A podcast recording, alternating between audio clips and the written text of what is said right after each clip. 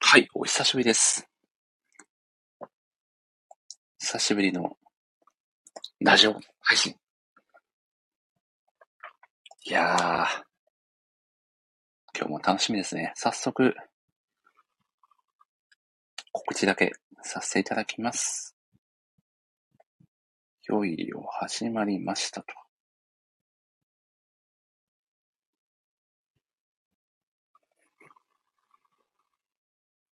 はい。告知もバッチリですね。よいしょと。さて、果たして、誰か来てくれるかなというとこですね。お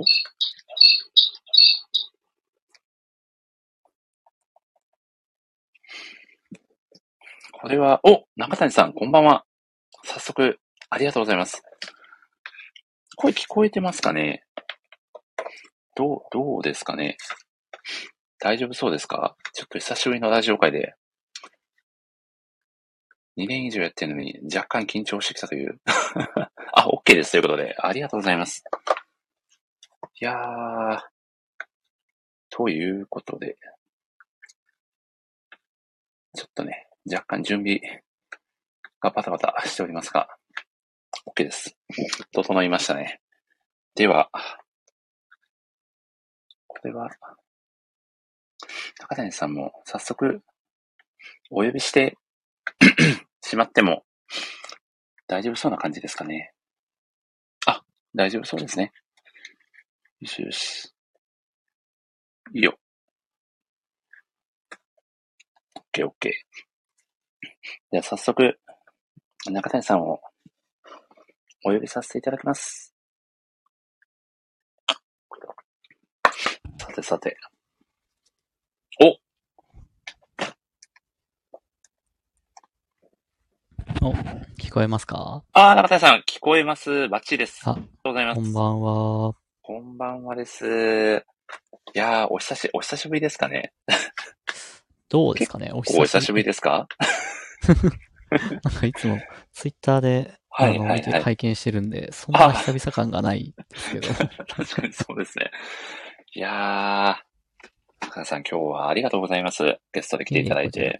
めちゃくちゃ嬉しいです。ありがとうございます。いやいやとんでもないです。ちょっとまだ始めたてで、誰っちゃ来ておりませんので、冒頭軽くおしゃべりでもしようかなと思いますが。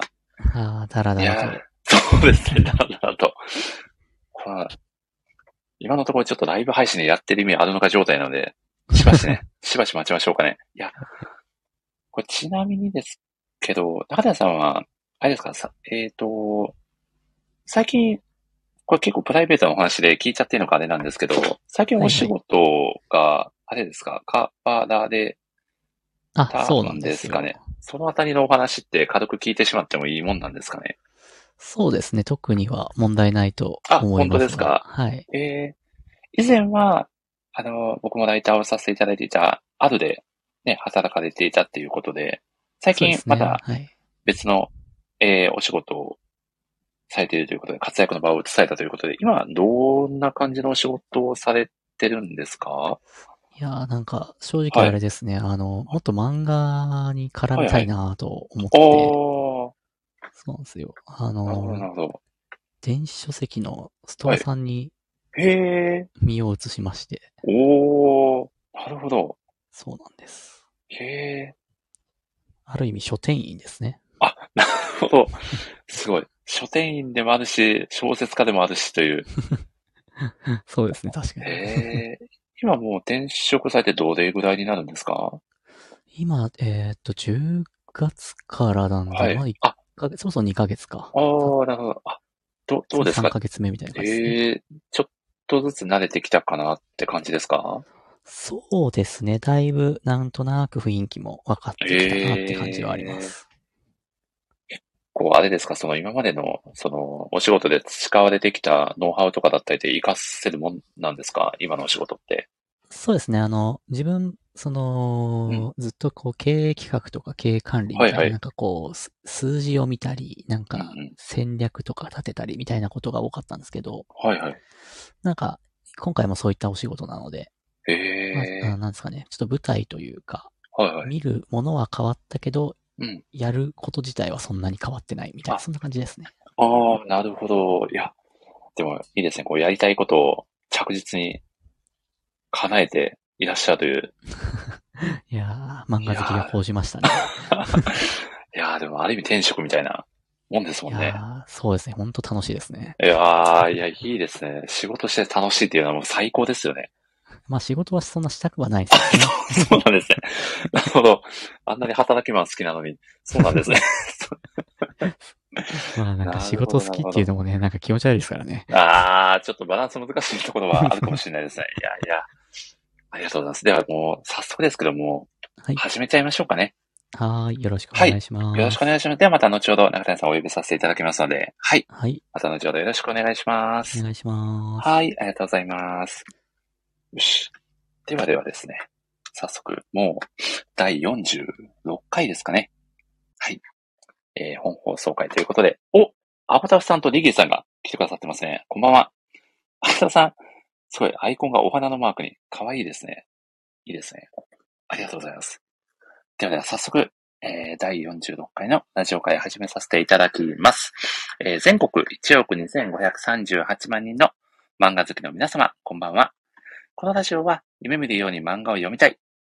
窓際猫とライターをさせていただいている私もですが、漫画大好きなライターさんや漫画つながりのお友達の方をゲストにお招きして、ただただ好きな漫画の話をするという、もはやライターがライティングそっちのけで好きな漫画をネタバレ上等で語り尽くすタイプのラジオ番組です。改めて、えーご挨拶をさせていただきます。漫画ライター歴約3年と4ヶ月。四国は愛媛県の片隅で漫画愛をいい感じの低音ボイスで語るタイプのライターこと、森氏と申します。好きな浮世絵は、えー歌川広重の総州三浦明屋の里です。えー歌川広重と言いますと、江戸時代を代表する浮世絵師です。えー江戸の火消しの家に生まれ、家督を継ぎ、その後に浮世絵師となったそうです。えー風景を描いた木版画で大人気の画家となり、ゴッホやモネなどの西洋を代表する画家にも影響を与えたと言われております。代表作に東海道五十三次、えー名所江戸百景が挙げられる歌川広介の作品は、ヨーロッパやアメリカでは大胆な構図などとともに、青色、特に藍色の美しさで非常に高い評価を得ています。木版画の性質から、えー油彩よりも鮮やかな色を示すため、欧米ではジャパンブルー、あるいは広重ブルーとも呼ばれております。まあ海や風の匂いを感じさせるような鮮やかな空模様を追い回せる華やかな色合い。いやー、浮世絵って本当に素晴らしいですよね。まあちなみに、えー鳥獣、虫、魚を中心に活躍した江戸時代の画家、伊藤若冲も、まあ鳥の絵とかマジですごいのでおすすめです。と、まあですね、まあ、そんな僕の好きな浮世絵や鳥獣ギガにまつわるなかなかにマニアックな話はさておき、肝心要の本日のゲストをご紹介させていただきましょう。私のアミーゴであり、ラッパー仲間の中谷エイトさんです。どうぞなんもなんも、いや、中谷さん、ありがとうございます、こんばんは。いやー、ということで、中谷エイトさんです。よろしくお願いいたします。よろしくお願いし ます。これ、すごいち、すごいちなみになんですけど、中谷さんって、あれなんですかララッパーなんですかまあ僕は、あれですね、生まれながらにしてヒップホッパーですからあね、。そうだったんですね。いや、そんなこととはつゆ知らず、大変失礼いたしました。そう悪そうなやつは大体怖いですからね。 怖いんですね。友達じゃなかったんです。うん、大体怖いです。なるほど。いやー、その気持ちわかりますよ。いやー、ということで、今回中谷さんもう、なんだかんだで、もう5回目ぐらいですかね。森下ラジオに遊びに来ていただいたのは、あ、そんなになりますかありがとうございおます。そらくですよね。先日のそうでねす、ねイベント会も来ていただいて、そうですよね、確かに。で、はい。先日、イベントの前にもう一個、あれあ何でしたっけラフか。ラフも語らせていただいたりしまして。あとあのー、塩田志郎さんゲストの四つ葉と会にもね、あ、そうですね。四つ葉使いにも、あラッパーとして。 ラッパーとして、四つ葉とにラッパーの要素は果たしてあったのかという、話ですが、いや、まあ、それはそれでね、かなりいい感じで登場していただいて、本当に、いや、嬉しく思っております。今回もあの、遊びに来ていただいて非常に嬉しく思っておりますので、一つよろしくお願いいたします。えー、こちらこそよろしくお願いします。お願いいたします。ということで、中谷さん、まず最初にですね、軽く自己紹介をしていただければと思いますので、よろしくお願いいたします。。あ、はい、えー、はい中谷エイトと申します。えー、っと、はじめましての方も、はじめてじゃない方もよろしくお願いします。で、自分はですね、今、あの、小説を書いたり、あとはちょっと漫画原作の方もですね、やらせていただいて、漫画原作の方がそろそろお披露目になるんじゃないかなというところで、大詰めの感じになってきておりますので、まあ、よろしければぜひ皆さんも読んでいただければと思っておりますので、はい。そんな感じで今日はよろしくお願いしますいやよろしくお願いいたします。いや、高瀬さん、ついに漫画原作の方もかなり動きを見せ始めているという。そうですね。あの、一応来月頭ぐらいには、はい、あの、とあるサイトで、公開になるんじゃないかという感じですね。いや、すごいですね。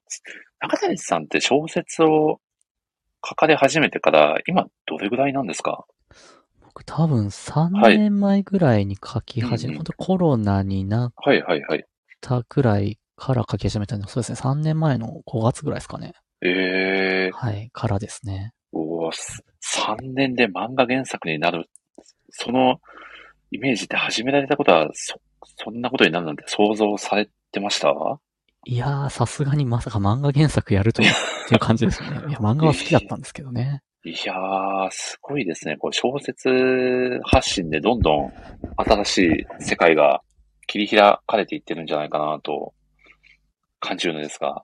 はい、そうですね。なんか、面白いですね、世の中ってえー、いや、す ごい、すごい。いや、世の中を謳歌されてますね。素晴らしいな。いやいやいやも、もともとその小説を、が好きでっていうきっかけなんですかその小説を書かれるようと思われたきっかけというのは。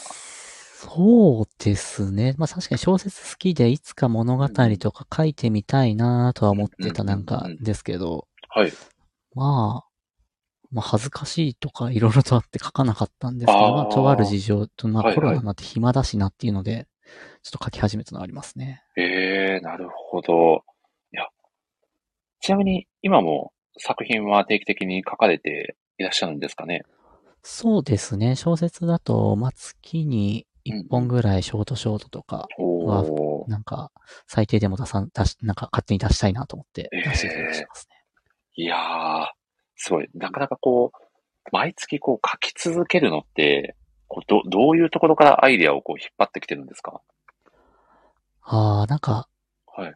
なんですかね、なんか、こういうキャラクターとかこういう題材でなんかちょっと書いてみたいなみたいな、ふわっとしたところから広げていく感じですかね。へ、うん、えー。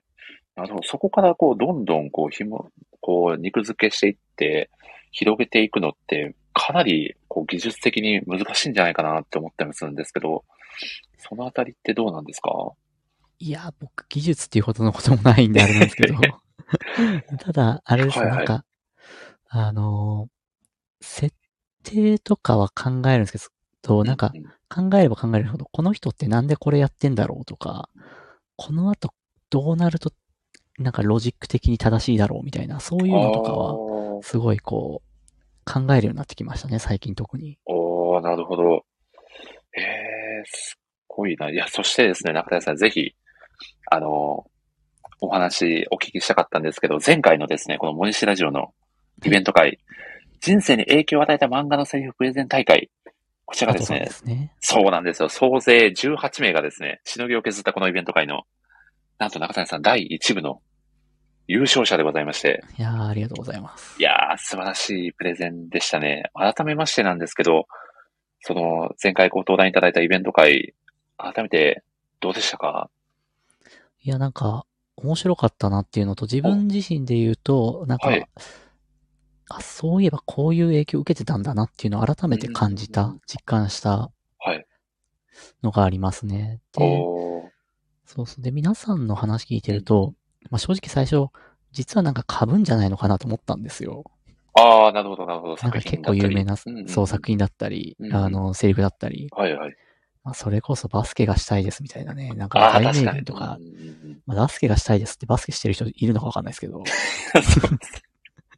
まあでもなんかやっぱ名言って結構こう、いっぱいあるじゃない。あいっぱいあるけど、なんかこう、みんなが知ってる名言っていうと、うんまあそんな数えるほどだったりすると思うんですけど、うんそんな中でもやっぱ漫画ライターさんとか、漫画好きの方が話すと、あ、そこから来るみたいな、あう、んその作品もあるんですね、みたいな感じで、なるほそどう、すごい面白かったですね。わあ、嬉しいですね。いや、僕も皆さんのプレゼンをお聞きしてて、あ、そんいう角度から影響を与えられてるんだ。まさに、ああの、総合優勝されたアートさんのプレゼンが、そうですね。うんね、いやーなので、こう、影響を与えられる角度も本当にまちまちだなということを感じて、そうですね。企画した見ながらなかなか素晴らしいイベント会になったんじゃないかなということで、いや、中谷さいやん、ね、本当にあの、イベント会盛り上げていただき、本当に本当にありがとうございました。いやいやいや、ちゃんともうそこのは18い名も揃えられるモリスさんがさすがですよ。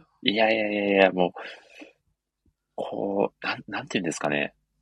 皆さん、結構、この日だったら大丈夫ですよって言ってくださる方が本当に多くて、うん本当はその1日だけでやる予定だったんですけど、うまい具合に2日間に綺麗に分かれてしまって、これ両方やらざるを得ないなということで、 はい。すすもう、トータルで言うと8時間近くぐらいの、すごいボリュームになっちゃったんですけど、いや、まあでもお届けできてよかったですね。そしてですいねや、ーうんはい。なんと、いや、まあこれはちょっとこの後でまた改めてご紹介をさせていただくんですけど、中谷さんにもね、その、そのプレゼンだけでなくて、その後の、このイベントの景品もね、携わっていただいて、そこでも盛り上げていただいたので、もう本当に本当に、改めて感謝しております。はい、いえいえ、とんでもないです。あの、はい。ちょっとこう、無茶ぶりにも慣れてきた 感じ。本当ですかいや、ありがたいですね。どんどん皆さん鍛えられていってるということでね、よかったです。ありがとうございます、師匠。いやー、とんでもないです。いや、ということで、中谷さん、あの、前回ね、えー初めてラジオに、えー、森下ラジオにご登場いただいた時も、中谷さんが、えー書かれた小説、何作かご紹介をさせていただいたんですけど、今回もせっかくなので、いくつかご紹介を、その時は紹介できなかった作品をですね、はい、紹介させていただければと思います。あありがとうございます。僕がね、まず初めにご紹介させていただきたいのが、これは、えっ、と、ノートで今、公開されている作品ですかね。こちら、池袋西口駅前夢置き場終着地点という、はいかなりエモーショナルなタイトルの、 しえー小説。いや、この作品、今年の頭ぐらいですかね、公開されたのって。そうですね。これ今年の頭ぐらいですね。ちょっと軽く中谷さんにあらすじを語っていただいても大丈夫ですかはい。えっと、こちらの作品なんですけれどうんうんも、まあ、これ、ちょっとあらすじノートに書いてあるの、そのまま読みますね。あ、ぜひぜひ。えーこれは池袋西口駅前の古びたビルの1階にある偏屈な若者がいた営むレンタルギャラリー兼ショーケースファブ4を舞台にしたお話。そこはいつからか誰が呼んだか夢の置き場所と言われている。そこにいるのは偏屈な若者店主と謎の常連客。そして夢を諦めようともがきあがく夢追い人。さて、今日も京都で誰かがショーケースをレンタルしたようです。まあそんなあらすじになってます。いやー、めちゃくちゃ続きが気になるあらすじじゃないですか、これ。おそらく僕、中谷さんが公開されて、そんなに時間が経ってないタイミングで読ませてもらった記憶がああるん ですけど、あ、もう、なんだろう、こう、すごく絵が浮かぶというか、アニメ化するんじゃねって僕、新聞に読ませてもらった時、思ったぐらい、あ、すごく設定も、なんだろうな、すごく刺さるんですよね。この、ちょっとどこまで喋っているのか難しいんですけど、あ りがとうございますいえいえあのーこ、この主人公の、えー男の人がやってるお店が、こう、2週間だけその人の作品を展示してくれるっていう、はいでおみお店なんですよね。で、そうですただ、そう2週間経って売れ残ったものは全て捨てられてしまう。はい夢を諦めなければいけない場所っていうコンセプトなんですよね。そうですね。いやーで、その作品を取り戻すには、えー店主の人に100万円払うか、もう完全に諦めてしまうかしかないという、はいすごい設定ですね。え、これどう、ね、どう、どういう発想というか、どう、どういう、なんですか、こう、ヒントで、こう、この物語を創作されたのかなって、すごい気になってるんですけど。これはそうですね、はい、なんか、あの、まあ、うんうん、前職でクリエイターエコノミーとかの仕事をしていて、はい。まあ、いろいろと思ったのが、こう、諦めるって難しいなって思ったんですよね。ああ、なるほど。で、まあ、自ら諦める、まあ、諦められる人もいますし、うんうん、あの、諦めざるを得なかった人もいますけど、うん、とはいえ、やっぱこう、諦めて次の道に進むっていうのも、それはそれですごい、あの、偉大なことというか、素晴らしいことだと思うので、うん、まあ、とはいえ、その諦めるっていうところから、なんかこう、もうちょっと夢のあるとか、広がりのあるお話を書いてみたいなと思ったところからですかね。おー。いや、素敵ですね。この、諦めるっていうワードだけちょっと聞いてしまうと、結構重たい物語なのかなと、こう読みながら感じてたんですけど、うん、あこう、あ、ラストの展開ですごくこう、まあ、こう読者自身もこう、ちょっと救われるような気持ちになるというか、うん、そんな温かい物語に仕上がってるなと感じて、これは中谷さんの代表作と言える作品なんじゃないかなと、ご自身感じたんですけど、しかも、この関わられてるクリエイターさんも本当にすごいのかなというふうに感じてまして、はい。もうね、サムネイルの画像のイラストも、そうですね。すごく、さんという、ね、はい、方にお願いして。ちょうど今、中谷さんの、この、えー、アイコンも、同じ作者の方でしたかね。そうですね、はい。あ、すごい作品世界にマッチしたイラスト、すごいですね。まず、あの、この方のイラストすごい僕好きで、はいはい、よくお願いをして、で、なんか、たまに、来ましたよって言って、はい、面白なんですけど。えー、えそうなんですかわあ、すごい。すごい。クリエイター同士のえー、そんな素敵なパス交換が、僕はもうめちゃくちゃ一方的にお願いしますって無理やり、ね、クリエイターの皆さんに、こう、無茶ぶりをして、なんとか作ってもらうみたいな 感じでお願いしてるんですけど、あ、そんなエピソードもあって、いや、 そうですね。素敵ですね。しかもこれ、あのー、ノートの冒頭に、YouTube で、これは、ど、動画も、これは中谷さん自身が作られたんですかトレーダーも作られてますよね。これも、あのー、クリエイターの方が作ってくれたんですね、ね、や、なはい、おいんかめちゃくちゃおしゃれですし。これすごいですよね。ねこれ本当に、なんだろう。様々なこうクリエイティブがね、えー、合わさって、こう作品も楽しめるし、そういった、ね、まあ、動画だったり、イラストも楽しめるので、うん、なんかこう、一粒で二度美味しいじゃないですけ ど、そんな相乗効果もあって、すごく、なんか素敵な展開だなと思って、はい、読ませていただきました。ありがとうございます。いやちなみに、この作品、あれですか、もしかして次回作があったりとか、そういうなんか今後の展開とかって考えられたりするんですかそうですね。これ、あの、正直最初は、あの、続編も今考えてるところなんですけど、はい、最初はあの、ノートの創作大賞っていう。あ、ああ、なるほど。のに出して、まあ、落選しちゃったんですけど。はい、おお。なんですけど、この作品僕もすごい、あの、好きで、キャラクターもすごい描きやすいので、なので、3個ぐらい、あの、えー、短編連作みたいにして、で、また違う章に出そうかなと思ってるところでうわー、いいですね。いや、ちょっと続編も公開されたら、絶対すぐ見に行きます。あありがとうございます。ありがとうございます。い,すいやー、そしてですね、えー、2作目に紹介させていただきたい作品がですね、これ僕あの、中谷さんのノートをですね、ぐるぐるぐるぐる、いろいろ最近あの、見て回ってたんですけ ど、そこでですね、あ、これ、すごいラスト面白いなと思って読ませていただいてたショートショートが、トリガーっていう作品なんですけど、はい、これもかなり前ですかね、2020年の6月ですかね、公開されたのが。これ本当にあの、はい、書き始めて、すぐぐらいの時ですかね、はい、書いたやつですね。 ええー、いや、これ、僕あの、ちょっとちょっとこう、ラストの展開、なんかちょっとシュールというか、なんか状況はめちゃくちゃ大変なんですけど、ななんか笑っちゃうみたいな、そういうラストの、この構成力がすごいなと思って、まあ、ショートショートなんであんまりこう、あらすじ自体 語るの難しいかもなんですけど、中谷さん、あの、うまい具合に、あらすじ語っていただいてもよろしいですかそうですね。なんかこれはあの、はい。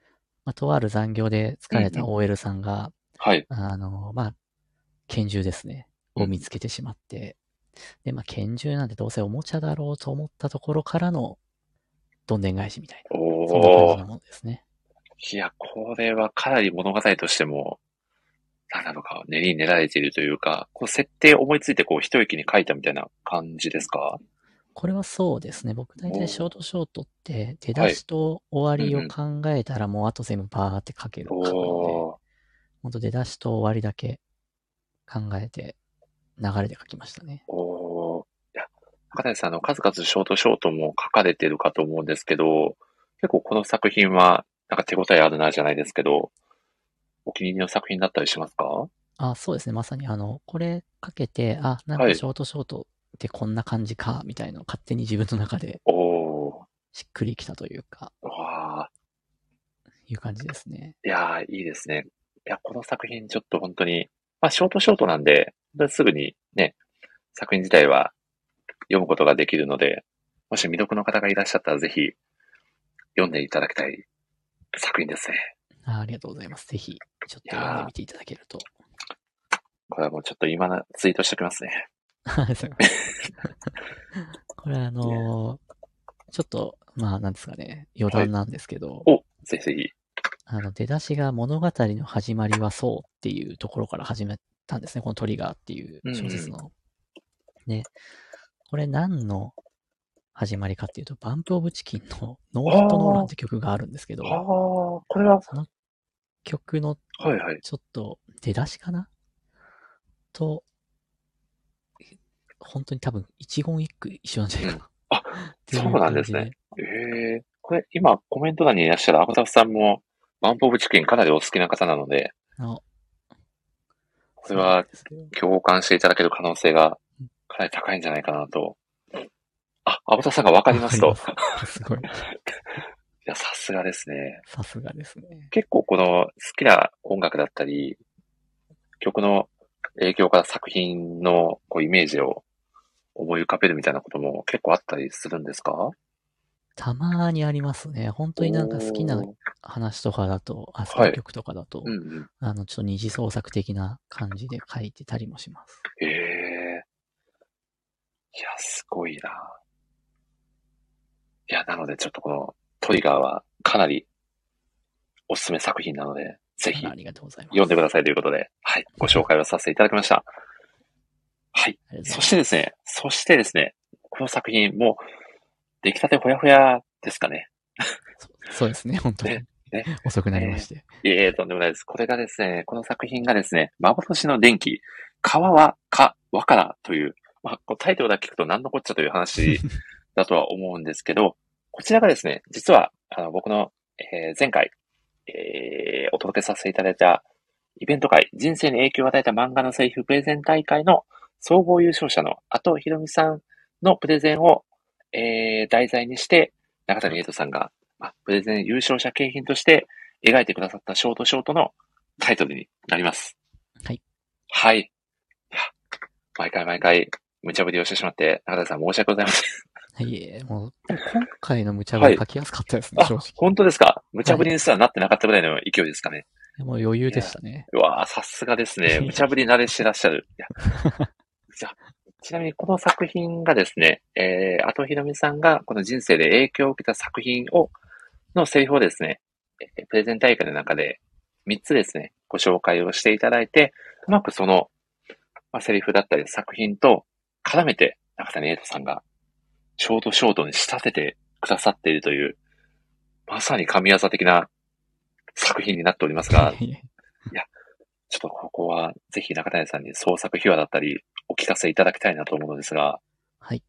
実際に作成されてみてどうでしたかそうですね。なんか最初はやっぱ、あの、どういうセリフだったり、どういう漫画の選んだ、選ばれたんだろうとか、はいはまあいそれに対してどう思われたんだろうっていうところはちゃんと確認しつつ、ただ、多分皆さんも、多分、あの、その、後さんの、うんうんあの、発表された時に、んって思ったんじゃないかなと思うんですよね。その言葉だけ聞いた時に。うんで、少しして、ああ、そういう意味か、みたいな。なんかこう、音だけ聞くと、それこそ川は川からみたいな、音だけ聞くと、んみたいな感じがあったんじゃないかなと思って、そこから広げてちょっと作らせていただいた話です、ね。おー、なるほど。こう、確かに、僕自身、阿蘇さんのプレゼン、あ、なんかこう、他の登壇者の方とちょっとこう、一線を画すなと感じてまして、うん、こう、あのー、人生に影響を与えるっていうと、結構この、自分自身のその行動指針になるような、こう、力強いセリフであったりとか、かなりこう、パンチの効いたワードだったりするのかなっていう、僕の中のイメージがあったんですけど、アトさんのご紹介されてる、特にこの川は、川からっていうのは、本当にこう日常の何気ないこう、えー、仕草にこう刷り込まれてるような、うん、そうですね。ね、テイストのご紹介だったので、あ、なんかそこが本当にすごく心に残ったと言いますか、うん、まあ、優勝のの決め手でもあったんじゃないかなと感じてまして、そこをうまく片谷さんがこう切り取って小説にされていたのは、いや本当素晴らしい流れが出来上がっていたということで、阿蘇さんもかなり、あの、喜んでくださっておりましてね、先ほどツイートもね、してくださって、ね、うん、えー、おりまして、いやー、石ラジオの景品豪華すぎて恐縮ですと、阿蘇さ んも、いや、おっしゃってくださっておりました。本当に中谷さんのおかげだなと、本当に本当にありがとうございます。ええー、とんでもないですね。本当に喜んでいただいて嬉しいですね。いや、実際こう、こう、依頼者の方に、その人に向けて小説を書くっていう体験って、そんなに今までってあありましたか中谷さん自身は。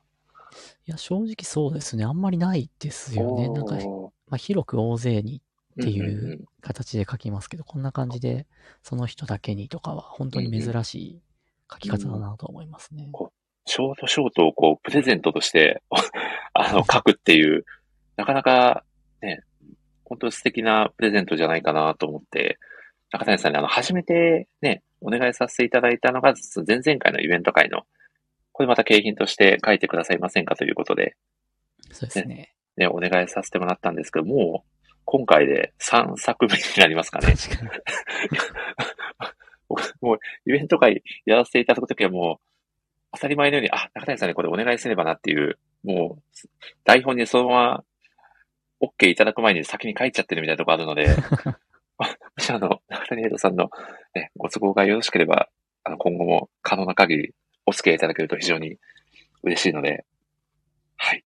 できる限り。、はい。こちらこそ、はいいやありがとうございます。またね、ここ、そこから、この、ラジオ自体にもね、こう、楽しんでいただける方がどんどん増えてくださるといいなということで、はい。はい、引き続きよろしくお願いいたします。よろしくお願いします。いやそんなわけで、中谷さんのね、えー、これまで抱えてきた、えー、作品をですね、3作ご紹介させていただきましたが、いや、でも本当に中谷さん、あのー、今まで、ちなみにこれ、ど、累計ですとどれぐらいの作品今まで書かれてるんですかああ、どれぐらいですかね多分100くらい書いたんじゃないですかねショートショートとか、本当に短いの出たら。いや、すごいですね。た、たす、多作というか、どんど んそう、生み出し続けるのって、なかなかこう途中でガス欠みたいになったりすることとかってな、ないんですかちなみに。ああ、でもありますね。なんか書けないなーって時は、本当に漫画読んでますね。あ、なるほど。そこでちょっとエネルギーを補給して、また改めて書くみたいな。そうですね。なんか本当に筆が、筆っつうか、あれですね、うん、パソコンですけど、うん、が本当になんか1時間やっても100字ぐらいしか進まないなって時はあるので。いや、でもありますよね、そういう時。そうなんですよ。あれみたいな時は、もう大体漫画読んでますね。なるほど。いや、でもちょっと筆が乗らない時はね、漫画読むに限りますよね。いや、本当 ですね。いや、ということで、そうそう中谷エイさんと、本題の漫画の話をしていきたいなと思っております。ね、はい。もうね、40分近く、やや喋っておりましたが、実はです ね、中谷さん、このラジオの本来のテーマがですね、ただただ好きな漫画について語っていただくという、漫画好きには語らたまらないテーマでございますので、早速ですね、そう、ね、なんです よ。ちょっと忘れかけてましたが、早速ですね、本日語っていただく漫画のタイトルを教えていただいてもよろしいでしょうか。はい、えー、今回語らせていただく漫画なんですけれども、えー、タイトルは、海、空、風に、花という作品になります。夏休み。愛おしい。ありがとうございます。いやー、ありがとうございます。いや、こちらがですね、結構急遽決まった今 回ラジオ会でございまして、ね、あまり準備期間がなくですね、ちょっと僕も、あまりこう、しっかり読み込むことができない、まま、今にいたという完全に申し訳ない、えー、状況でございまして。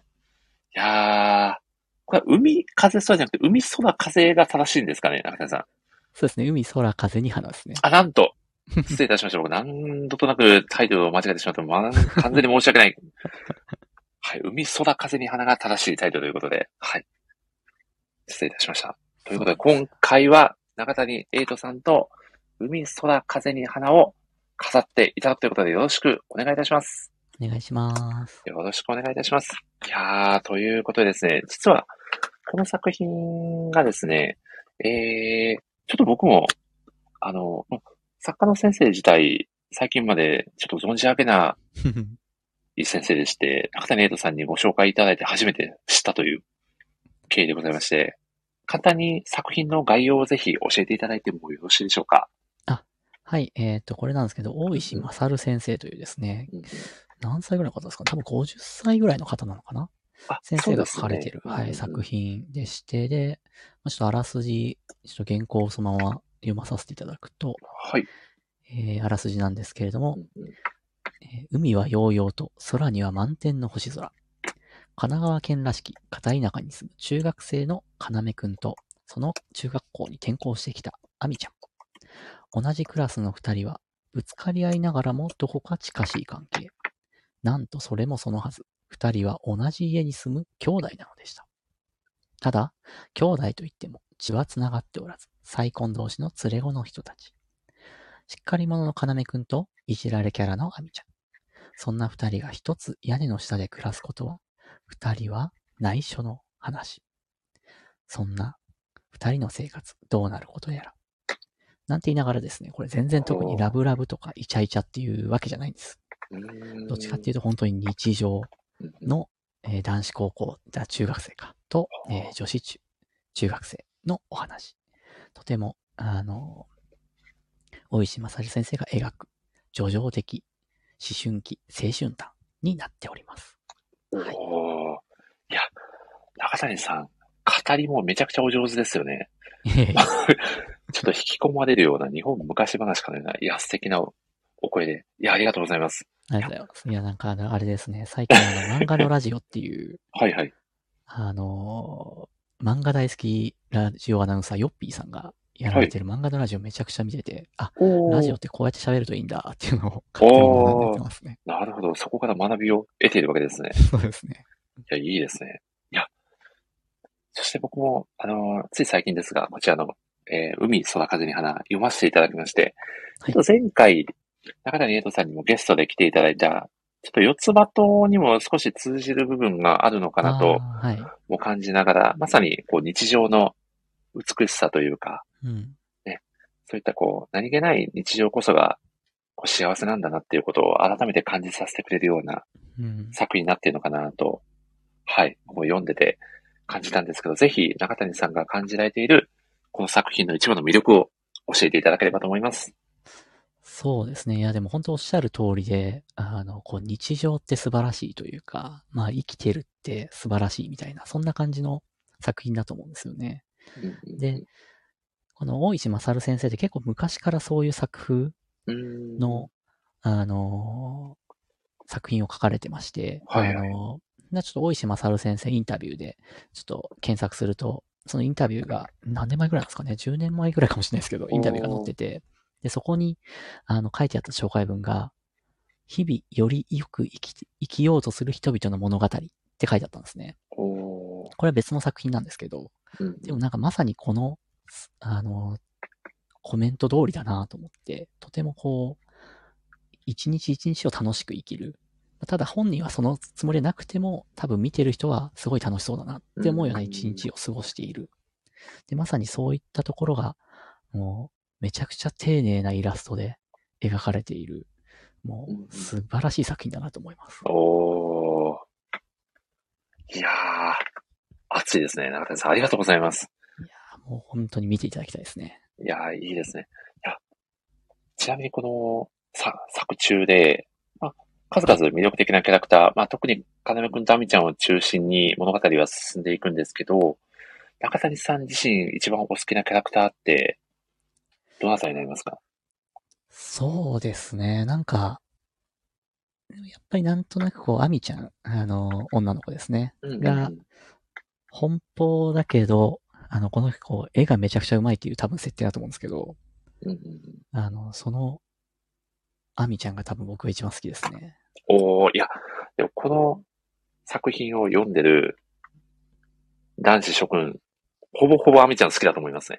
そうですね。でも、なんか、はい、付き合いたいかというとそうでもないな、みたいな。あ、なるほど。え、それはな、な、なぜですか、中谷さん。いや、 付き合いとかじゃないんだろうなって感じです。友達になったらめちゃくちゃ楽しそうみたいな。なるほど。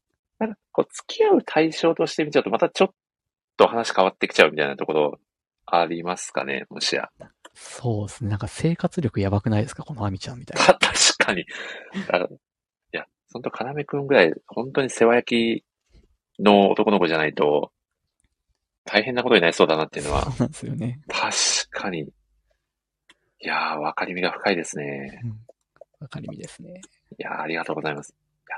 ちなみに、多分、アミちゃん好きっていう方、本当にこの作品多いと思うんですけど、うん、それ以外にも、このキャラ、あ、好きだなっていうキャラクター、きっといらっしゃるんじゃないかなと思うんですけど、どどうですか僕、あの、地味なんですけど、はいはいはい。あこの、かなめくんが天文学部、天文学部でいいのかなに入ってるんですよね。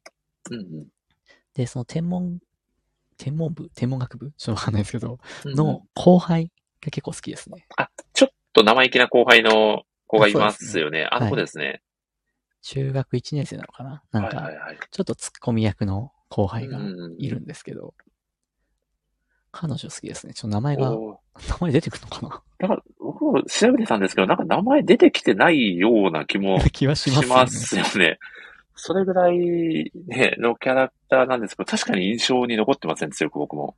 そうなんです。なんかあの子、まあ、そんな多分、可愛くないんだと思うんですけ ど。多分見た目的に は。なるほど。垢抜けないというか。ああ、いや、でもなんかああいうこう、ちょっとこう、いいアクセントになってて、いい、いいですよね。そうなんですね。でもなんか、あの子、はい、僕多分普通に好きだなと思いました、ね。おなるほど。え、でもあの子も、かなめくんのこと結構好きですよね、絶対。そうですよね。なんか、ちょっとそういうシーンがあって、ね、え、これどっちど、え、どっちみたい な感じになりますよね。いや、ああいう学生生活いいなってもうシンプルに思っちゃいましたね、僕は読んでて。思いますよね、本当に。ねいやそして僕、この作品読んでて、こう、かなめくんとあみちゃんが、こう、ちょっとこう、空想も入ってるのかなと思うんですけど、こう、なんか夜空の歩いてるようなシーンが、こう、急に不意に入ってきたりだとか、うんうん、ななんていうんですかね、こう、ちょっとこう、急にこう、なんか夢のような世界に、ふわっと入っていく、あの感覚もすごく愛おしいなと思って読ませていただきましたね。うん、そうなんですよね。本当、うん、イラストがとても細やかで綺麗で、素晴らしいですよね。いや、そしてあの、引き込まれるようなカラーイラストね。いやー、すごいですね。ねえ。なんか、なかなかああいう作風の漫画って僕今までそんなに出会ってこなかったなっていう。うん、、結構、中谷さんも同じような感覚を持たれてるのかなっていうふうにも感じたんですけど、そのあたりはいかがですか、はいいや、本当そうですね。なんか新しい、うん絵だなっていう感じ。なんか新しさに挑戦してるのかなっていうのはすごい感じます、ね、ああ、なるほど、なるほど。いやー、確かに。いや、本当にそうなんですよね。こう、新しさも感じるし、懐かしさも感じるっていうところが、この作品のすごいところなのかなと。うん、はい。ちなみに、このセリフめっちゃ好きだなっていう作中の気になるセリフってありますかあ、アゴタフさんがニーナちゃんですかねと、これは、あ、すごそい。の後輩の子ですかね。さすがですね、アゴタフさん。ミーナちゃんっていうのか。きっと赤田さんの年下が好きなタイプ の、はい。年下すぎますけどね。確かに年下がすぎますね。ちょっと法的に危ない感じの話になっちゃいますね。なるほ ど。いや、あ、すいません。話が脱線しちゃいましたね。どうですか好きなセリフいかがでしょうああ、セリフ、あ、ごめんなさい。セリフ、正直そんなにこう、わ、はい、かんないかもしれないですね。じゃあ、あのー、好きなシーン込みでも、はい。そうですね。好きなシーンは、いやもうなんか、めちゃくちゃあるんですけど、ただもう、もう皆さんにここはとりあえず読んでほしいってとこ、み見てほしいっていうのが、おーいいですね。もうどうしてもあって、もうそれがですね、あの、これ2巻かな ?2 巻で、あの、アミちゃんが絵を描くんですね。うんうん。で、まあ、とある絵を描くんですけど、まあ、それが、伊藤寂聴さんめちゃくちゃです。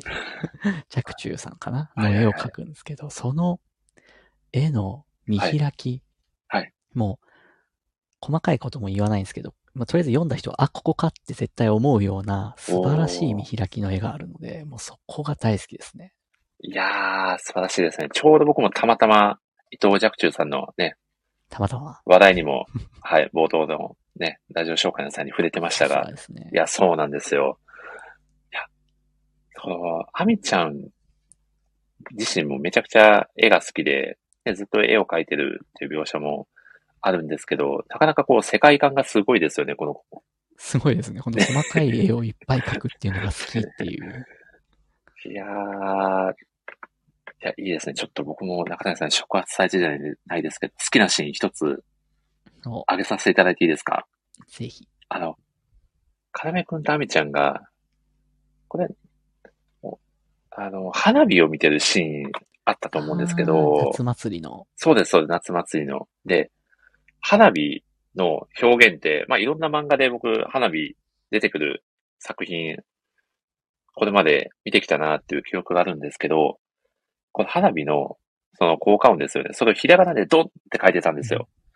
うんうん、この花火の表現技法、僕初めて見たような気がするなと思って、あなんかすっごいこうす、なんかストレートに、なんだろう、確かにこう、なんかき、き、気持ちが、こう、すごい高揚するというか、ーうん。なんかストレートに表現されてて、すっごい素敵だなと思って、なんというかこう、子供の頃、すごくちっちゃい頃に見た、なんか花火の印象を、うんもしかするとこう文字で表すと、この作品の表し方になるのかなって感じたんですよね。いやー、わかりますね。なんかこう、はい。この作品ほんと懐かしさがあるんですよねあ、どこかに。いや、そうなんですよ。うんなので、こう、初めて読んでるんだけど、ちょっと自分の人生にもちょっと引っかかってるうん部分があって、シンクロする瞬間が不意に出てきて、そものうですねごく愛おしくなるっていうのはめちゃくちゃありますよね。そうですね。で、本当花火のシーンめちゃくちゃ良かったですね。いやー、確かそうなんですよね。これは本当に読んでいただきたいですね。に今まだ3巻が出たばっかりですかね、この作品は。そうですね。確か3巻が今月先月ですよね今月ですかね。はい10月かな、うん。出たばっかりなので、まだまだもう全然すぐに追いつける作品なのでう、ん魅力の方にはね、ぜひ読んでいただきたいですね。そうですね。で、たいやだーは、イラストの書き込みがすごいんで、本当あーにそこをじじっくり読んでほしいですね。いやー、ほんとそうですよね。いやどんだけ時間かかってるんだろうって思いますよね、正そ 直。うですね。本当に。いやー、ちなみに観光ペースってどれくらいなんですかねご存知ですどうなんです中谷さかねん。け結構、と、はい、間隔空くんですかね一巻。半年に1回ぐらい出てるんですかなるね。ほど、なるほど。そうですいやねー。多分半年に1回ぐらいのペースだと思いますね。うん。あー、なるほど。ありがとうございます。ちなみに中谷さん、その他にもかなりたくさん好きなシーンあるかと思いますが、もうワンシーンぐらいいっちゃいますかそうですね。はないんか、いや、めちゃくちゃいっぱいあるんだよな。ですよね。毎回このラジオやるたびに皆さん総合しちゃいますね。どのテーマで も。いや、そうなんですよ。なんか、はましい。っていうなら、わかりやすいとこだと、はやいっぱ、あの、3巻で天文部の合宿に行くんですけど、はい。そこで見た星空の表現とかがめちゃくちゃ綺麗でしたね。いや、いいですね。確かにこの天文部にね、主人公の要くん所属してるので、結構夜空の描写って端々に出てきますよね。そうですね。ねそれがまた美しいんですよね。美しいですね。であと、あ、そうそう、天文部のその、屋は上いで見る回もあるんですけど、はい。あれは天文部じゃないのかなかなめくんが屋上で見てるだけだったかもしれないですけど、うん。なんか土星を見てるあイラストがあっあてりましたね。で、まあ実際の土星ってこんなもんしか見えないんだよっていうコマがありながらも、はい。すごい要くんの目で見た土星はめちゃくちゃ綺麗で、かなり、めちかなゃくりちゃほ大きくてっていう。めちゃくちゃ補正入ってましたよね。要くんそうで補す正ねが。はい。かなめくん補正がめちゃくちゃ素晴らしいっていうのがいやありまーし、たね。こう、あ、でも、その中学生ぐらいの時って、確かにこう、もう本当に、なんだろうな、こう、宝物みたいになってるのかなって、その、中学生自分のその目で見ると、うん。そういうふうに本当に見えてるんだろうなって思わせてくれるような作品ですよね。いや、ほんとそうですね。いや、いいですね。いや、そんなわけで、ここでですね、この作品が、夏休みを、こう、しっかりとね、えー、中学生時代の夏休みを、こう、かなり長い期間、あの、描かれてる作品。確か、3巻ではもう夏休み終わっちゃったんですかね。もう、そうですね。2巻から始まってね3巻で終わったんですかね。ねえねえ2巻分夏休みでしたね。あ、ですよね。これ、もし、よろしければ、中谷さんの夏休みのとっておきの思い出エピソードとか、もし、あったらぜひ、作品に絡めてじゃないですけど、お話しいただけると面白いかなと思って、そこを台本に入れてしまったんです けど、ど どどうですかね。本当だ。いやーでも夏休み、そうですね。なんか、はい。まあ中学校じゃないんですけど、うんうん。ちょっと小学校の話になっちゃうんですけど、はいはいはい。僕あの、なんですかね、夏休みのプールが好きで、おうあの、学、僕の学校、こう、夏休みの授業、プールの授業みたいのがはいはい。あったんですよね。で、朝なんか9時ぐらいからうん入るプールみたいのがあって、で、あれに行くのがめちゃくちゃ好きでしたね。なんかへ、ーそのプール、そのプールの授業ですよね、夏休みの。はいはい。夏休み中なんだけど、学校に行ってプールだけ泳いで帰ってくる。1時間ぐらいで、みたいな。へーお泳ぐことがシンプルに好きだったっていう感じなんですかまあ確かにプールも好きなんですけど、なんかあのうん、行き帰りのなんかちょっとこう、不思議な感覚が好きでしたね、ええわ、それはぜひ、高谷さんに、ショートショートか何か で、その、そのあたりのエピソードをモチーフに書いてくれると、すごく面白い作品ができそうな気配がしますそうでね。すね。なんかちょっと書いてみたいですね。ああ、いいですね。ちなみに、こう、夏休みの宿題ってもう、バッチリ、余裕持って終えれるタイプの学生さんでしたか僕早かったですね。7月中には多分全部終わってた気がします。わ、すごいですね。4月中ですかなんか8月は思いっきり遊ぶみたいな。すごいですね。僕はこう7月中にかなり頑張って、半分以上わーってやるんですけど、そこで余裕ぶっこいちゃって、結局ラストになると全然終わってないみたい な、そんな過ちを何回も繰り返してましたね。漫画あるあるですね。そうなんですよ。いや、でも今の子って、今の小学生たちって羨ましいなと思うんですけど、うん多分僕と中谷さんそんなに世代変わらないと思うんですけど、はい。その頃って、あれじゃないですか、あの、日記をずっとかけてなくて、そのはいはい日の天気が晴れだったかどうかなんて、もう記憶の彼方じゃないですか。ありましたね。 はい。今の、今の子たちなんてもうネットで調べたらバンバン出てくるんで、その辺楽だなとか思っちゃったり。確かにそうですよね。今はそうですよね。ねえ、それがいいのか悪いのかはさておき、時代も変わってるなという。いやーいろいろ考えさせられる、ねえ、作品ではありますが、こそうでのすね。この、この作中で描かれている年代ってどれぐらいを想定されてるんですかねどうなんですかね。確かにねえスマホって出てくな、来ない来るあれちょちょどうなんですかね。と、今の時代よりは少し前の設定なんですか ねああ、どうだろう。でもスマホ出てきてない。あれちょっとわかんないですね。わかんないですね。なるほど。いや設ー定いいやつですかね。ちょっとなんか設定も、この懐かしさも相まって、設定もちょっとなんか自分の中であやふやだったので、そうですね。ねえ、どうなのかなと。昭和感ありますよね。あ、確かに確かに。そうなんですよね。いやうんいや、でも確かに昭和感も出てきたところで、中谷さん、こう二人で盛り上がってわーわー話すのもすごく楽しいんですけどお、なんかそろそろもう一方ぐらい加わっていただくのもいいんじゃないですかね。おどうなんですかね、このラップバトルに参加したいい人やが。ー、これはもうもしかして、ラッパー的な感じでご登場いただけるんじゃないですかね。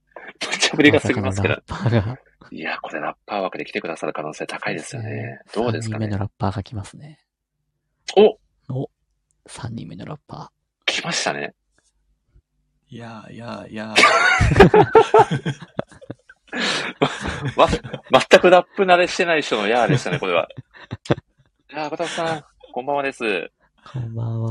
こんばんいは。やー、サプライズゲストのアボタフさんです。よろしくお願いいたします。お願いしよろましす。くお願いします。いやー、アボタフさんありがとうございます。お忙しい中、ご参加いただいて。はい、いえいえ。今日は、作品にちなんだアイコンですかあ、そうですね。一応テーマに沿って。ああ、なるほど。花はいを。おー、なるほど。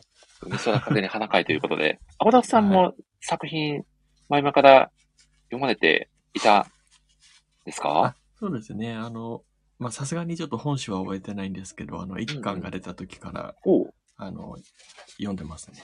うん。いやありがたいですね。はいどうですかここまで中谷さんとの、あの、作品を語るトーク、聞いていただいてたかと思いますが、アボタフさんも共感ポイントは結構ありましたかいや、もう、全部共感です。 おお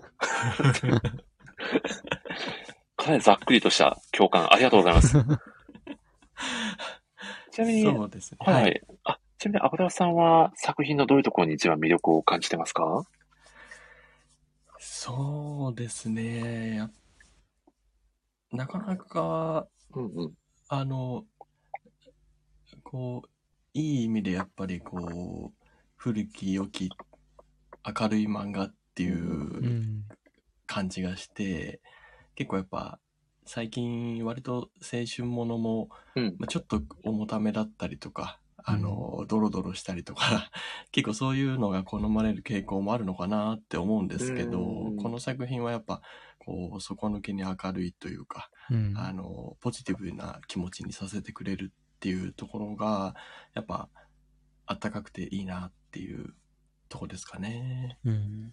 いやー、アボタフさんがお好きなこう作品の傾向にがっちりハマってるのかなっていう感じがはい。しますね。そうですね。好きです。はい。いやー、ありがとうございます。えちなみに、アゴタフさんが一番お好きなキャラクターって、はい。やっぱり、黒江先生ですかああ、先生とお母さんですかね。お母さん好きすぎですね。相お変わ母らさん。ず、来たか。確かに、カラメくんのお母さんは、はい。いや、僕も好きですね。今回ばかりは、こればっかりは。ちょっとさすがに子供としてはやっぱ苦労するだろうな。いやー、まあまあ、そう、そうでですよね。いや、中谷さん、どう、どうですかカラメくんのお母さんに関しては。いやー、破天荒ですよね。いやー、そうですね。子供二人を差し置いてね、二人で旅行にかなりの長時間長期間行っちゃうっていうのもなかなかすごいなと思いながら。最近旅行1ヶ月半ですからね。しかも、その間、かなめくんとあみちゃんは一つ屋根の下にずっといますからね。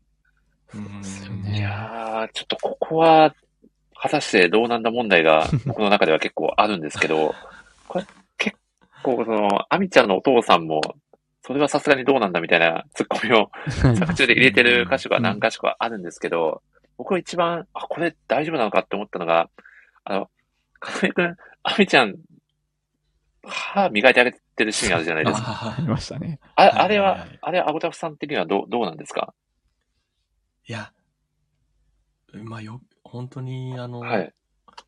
女の子として見てないんだろうな、ってあー、いうなるほど、そっちか。感じですかね。まあ、はい。やっぱ、あの、兄弟として家族愛的な意味合いがやっぱまだ強いのかなっていう。ああー、なるほど、なるほど。まあさすがにリアルの兄弟ではあんなことはできないですからね。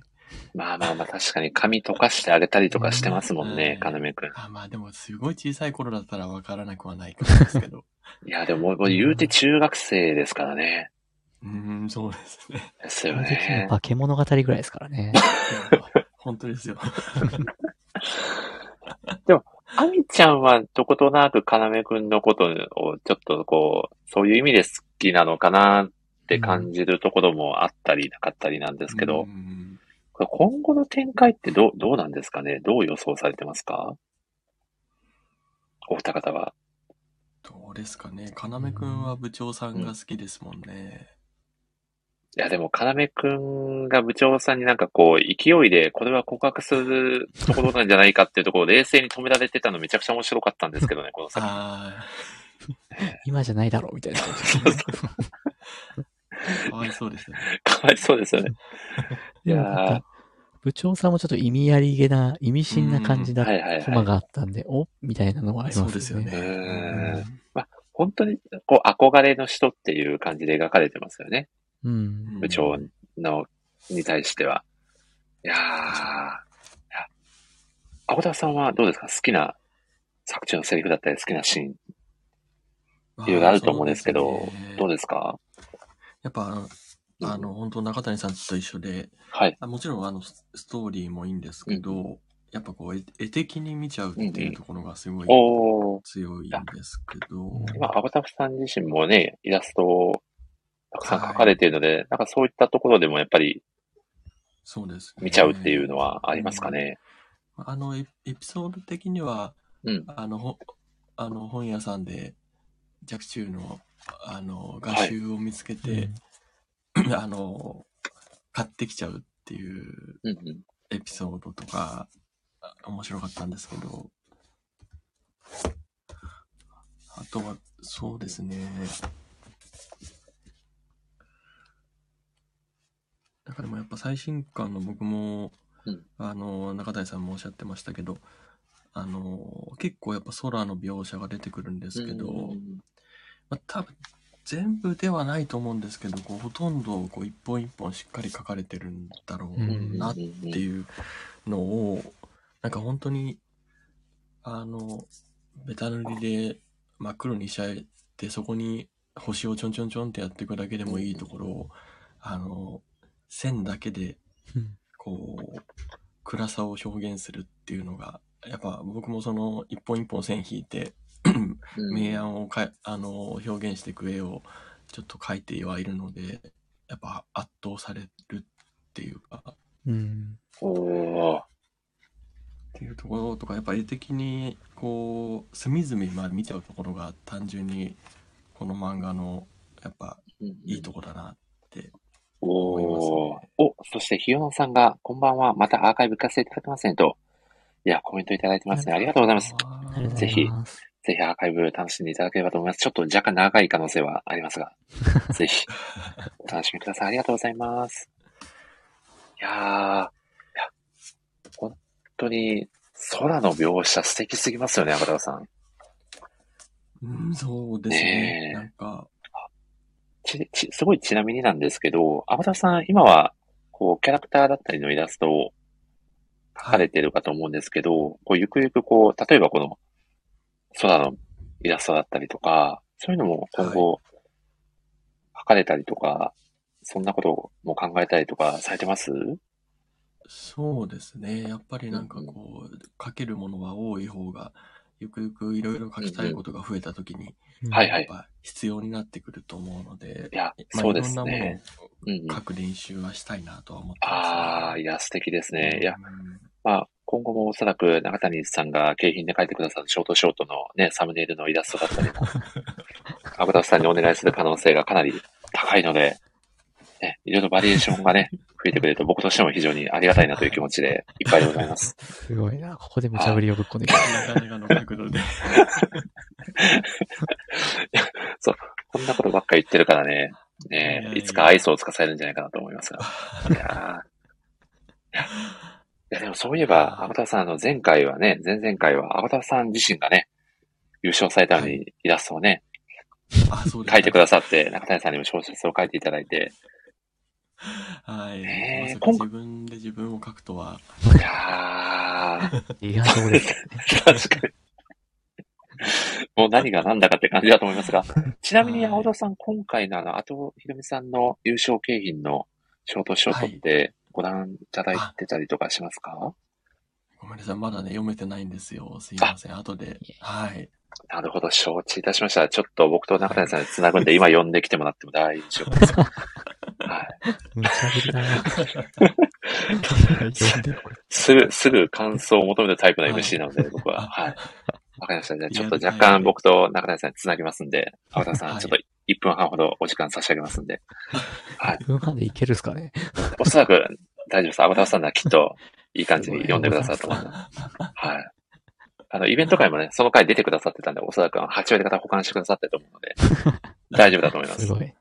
こんな話だって分かってますからね。いやー、その中でちょっと中谷さんとね、えー、作品に関係ある話ない話でちょっと繋いでおくので、アブラさんぜひ、はい、ツイートもしてるので、ぜひ、ノート見ていただいて、はい。はいそしてあの、ぜひあのね、ハートマークも押していただければと思いますので、よろしくお願いします。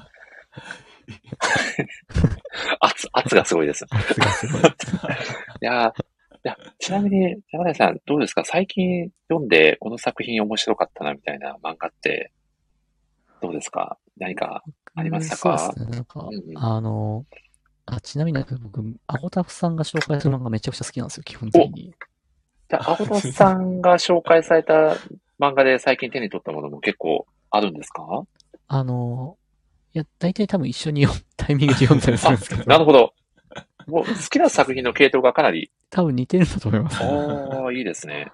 あこの作品好きだわ、みたいな、大体オタフさんが、いい、みた いな感じでツイートしてくれてるんで、わあ、わかるわーって思いながらいいねをしてます。 いいですね。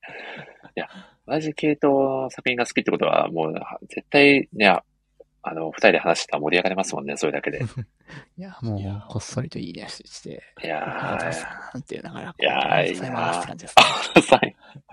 感謝されてるんですね。いやいいですね。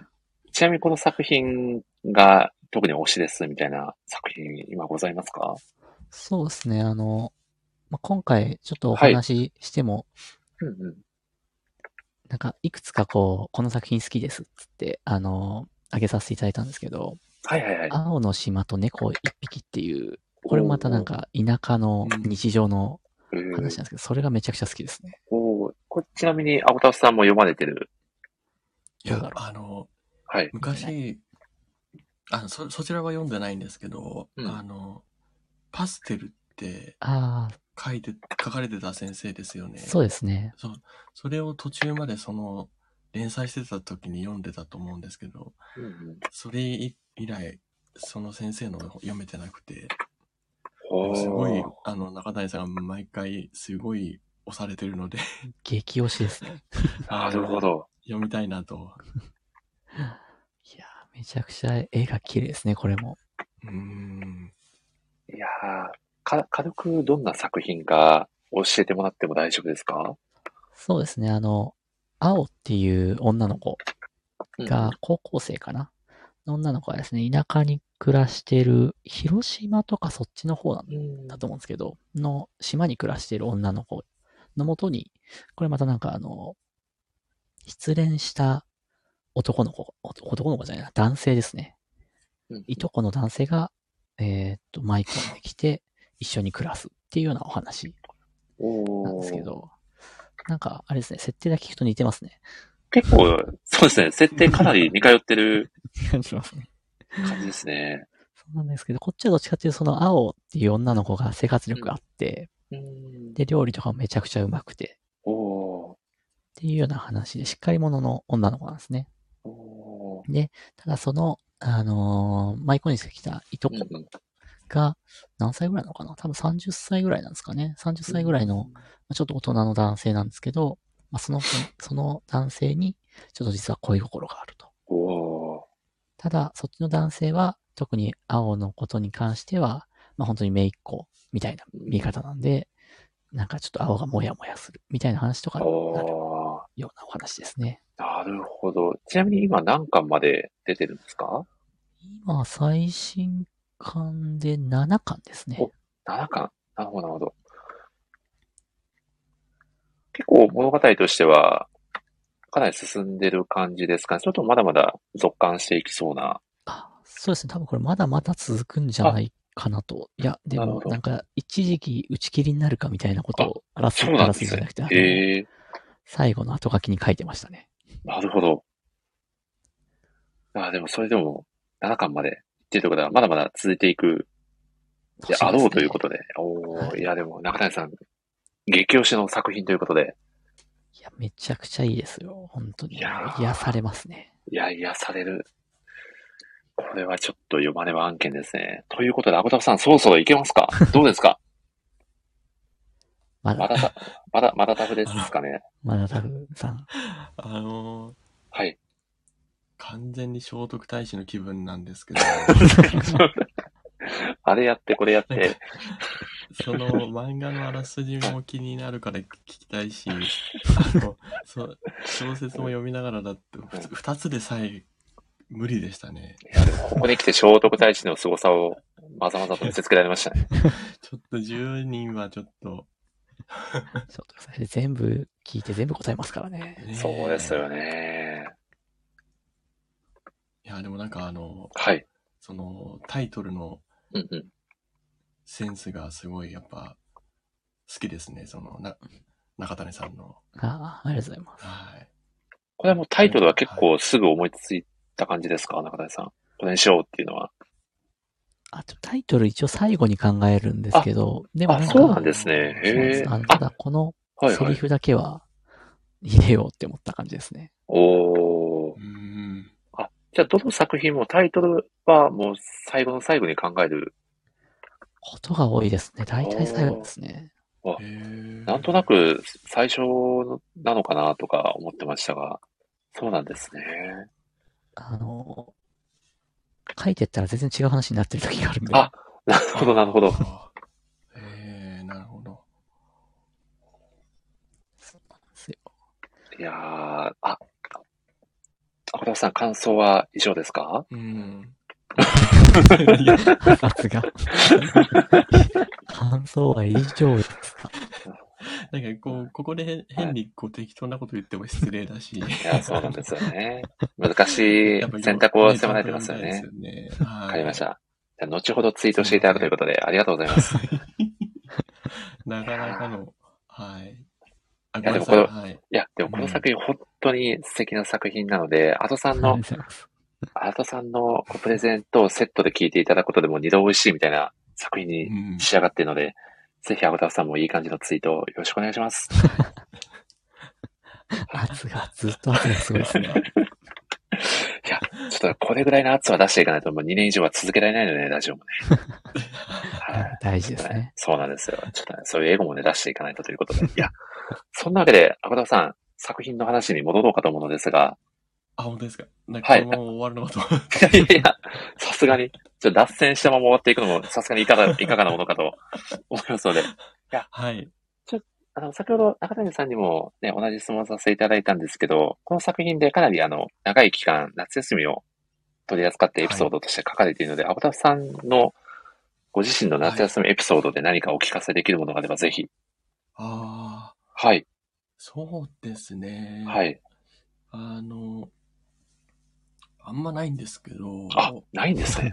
あの、小、多分中学生ぐらいまでですかね。うんうあんの、えっと、母親の方の実家が、あの、千葉なんですよ。ほうほで、あの、千葉ってもう周り海じゃないですか。で、毎年必ず夏休みに、その、祖父母の家に行って、う。うんうんあの、その頃はまだ、あの、祖父も元気で運転しているような年年代だったんで、あの、うちの家族と祖父母の家族と車2台で必ずこう、千葉のどっかのうん。海にい行くっていう、おーお旅ー行をするっていうのが、こう、毎年の夏の定番だったんですおよね。うーん立山に行ったり、銚子に行ったり、九十九里行ったりとかっていう感じで、夏といえば必ず千葉のどっかの海を旅行するっていう、なんか、こう、恒例行事みたいのがああったので、そういう思い出が一番強いですおね。まあ、普通っちゃ普通なんですけど。いやいや。夏や、夏休みと、その、えー旅行先の情景がこう、夏になると思い出すみたいな。そうですね。ああ、いや、素敵ですいいっね。なんかホテルだったり、あの、はい本当に民宿みたいな旅館だったりとか、おーなんかいろんなとこ泊まったりして、うんはい。はい。 はい、以上です。ありがとうございます。いや、いや僕は、てっきり、あの、和田さんが、こう、夏休みの宿題が全然やれてなくて、あ2学期になって、はい。先生にすみませんって言ったの がすいませんの期限なんですよね、みたいなエピソードを披露してくださるのかあーなっるほどて勝手に、はい、思ってました。僕もあはのい中谷さんと一緒で、しはい多分7月中には全部終わらせてて、おーおー仲間ですねそうなんですよ。8月は。はい。で、僕逆にその夏休みにあるはい。学学校の水泳っていうかプールがはい。苦手だったんですよえね。ー、それはなんでですかなんかそもそも体育がはい運動音痴でああ。何にもできなくて、はいはい。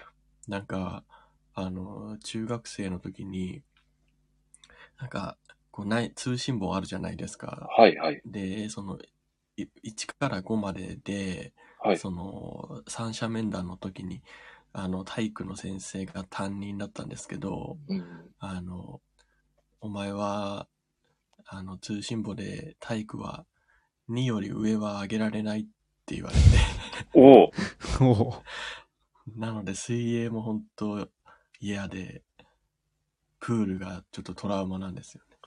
あら。なんと。そそのそれぐらい、あの、運運動音痴なんですよ。へえはい。ー。でも、体育で、2より上は上げられない宣言されるってなかなかない体験ですよ ね。いや、なかなかね、だって入試に響くから3ぐらいは上って、そうですよね。どれだけの、どれだけのパフォーマンスだったのかちょっと気になっちゃいますいよやね。本当です よ。ねマジえーでまあ水でも、ボはいーはいル。をき、ボールは基本キャッチできないんで、あ、なるほの、ど。顔でキャッチするみたいな。あおーそんな石崎くん的なプレイスタイルだったんですね。そうなんキャプツバで言うとこ ろの。なるほど。ど。へえ。あ、なるほどですはいね。はい。 ちょっといじりにくいネタですいません。全然大丈夫です。 逆逆に、この教科は得意だったとかはあったりしますか、小田さん。ああ。一応、まあ、でもはいテストの点数的には英語が一番得意だったんですけどお、なるほどですね。な結ん構かじゃあ英語はもはういペラペラ、ペラペラだったりするってことですか全くですね。あ、そうなんですね。なんかあの、親が、はい。なんか、小学生入る前ぐらいまで、その、なんか英会話教室に通わせてて、おー。で、なんかすごい、英語が小さい頃から馴染んでたっていうのが多分影響してんだと思うんですけど、うーん。ぐらいで すね。ですね。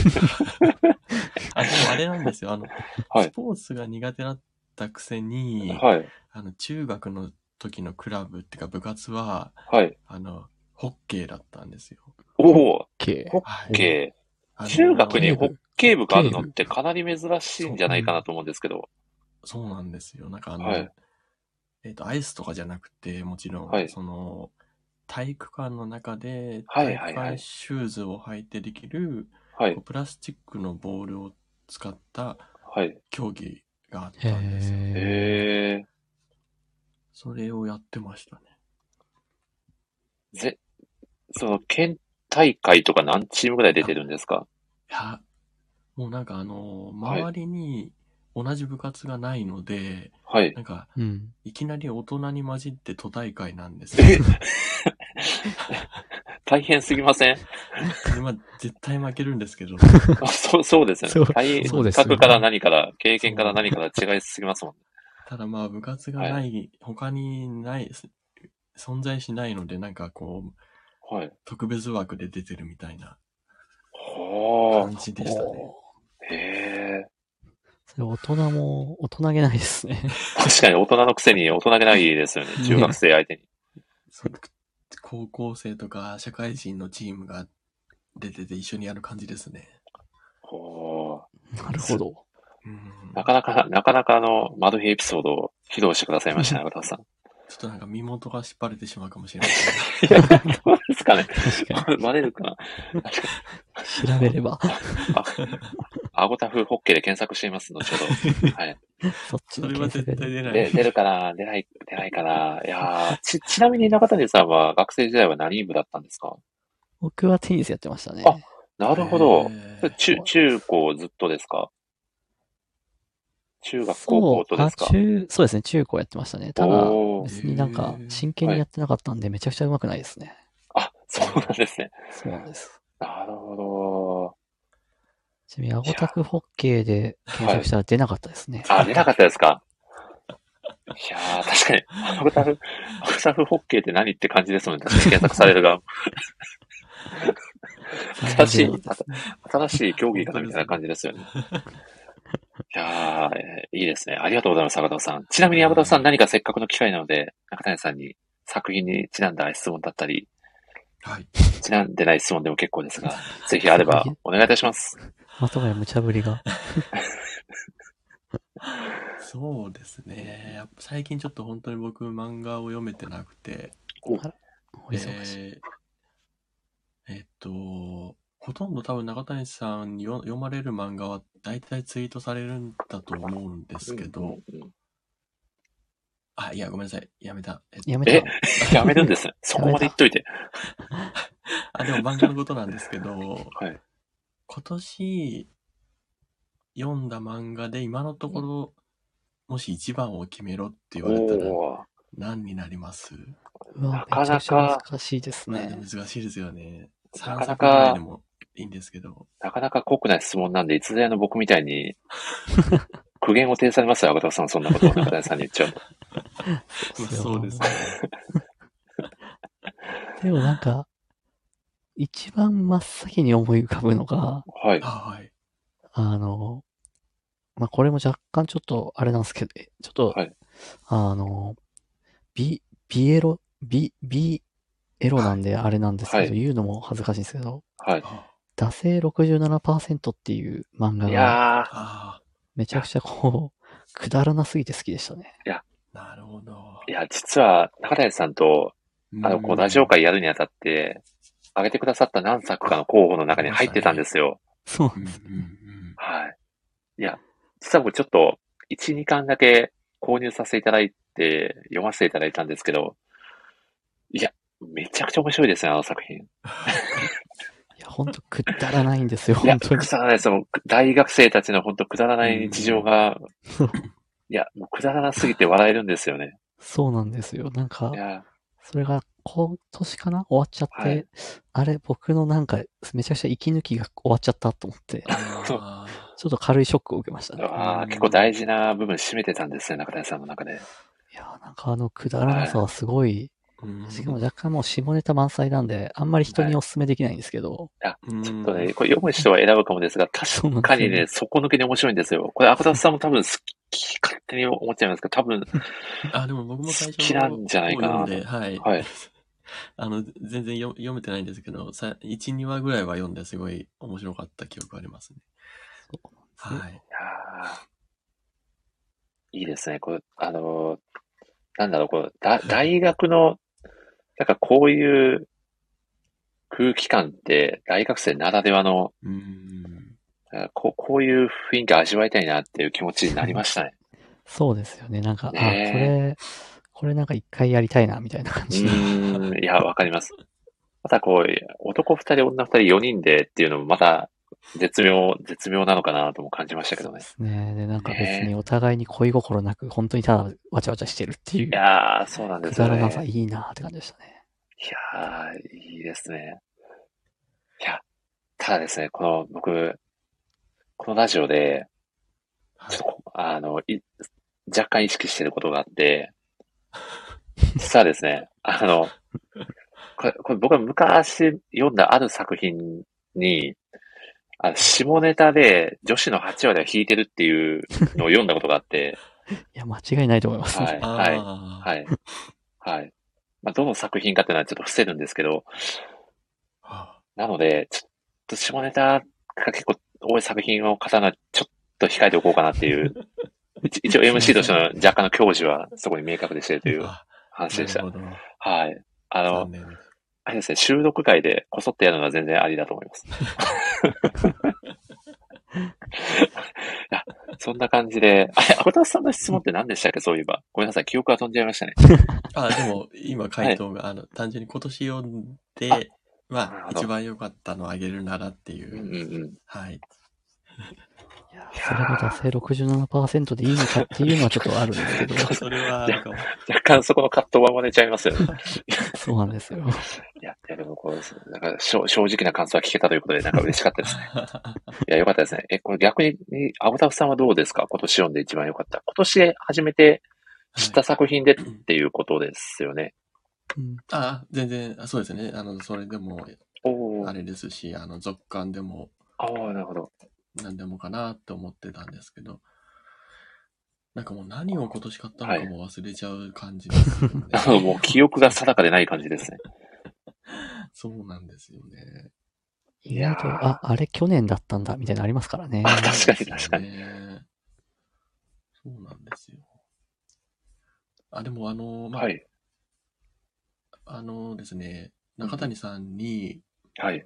あの、激推しされて、あの、宮崎夏月先生の、はい。あの、文ちゃんを読み始めたんですよ。あなたは文ちゃんの恋。あなたは文ちゃんの恋っていう。。文ちゃんの話をさせていただいたところで、ミッチーちゃんが来てくださいました。ミッチーちゃん、こんばんは。初めてミッチーちゃんとお呼びしてしまいました。失礼しましたさらっと。はい。ハパさん的な感じになっちゃいま した。いやー、ミッチーさん、こんばんは。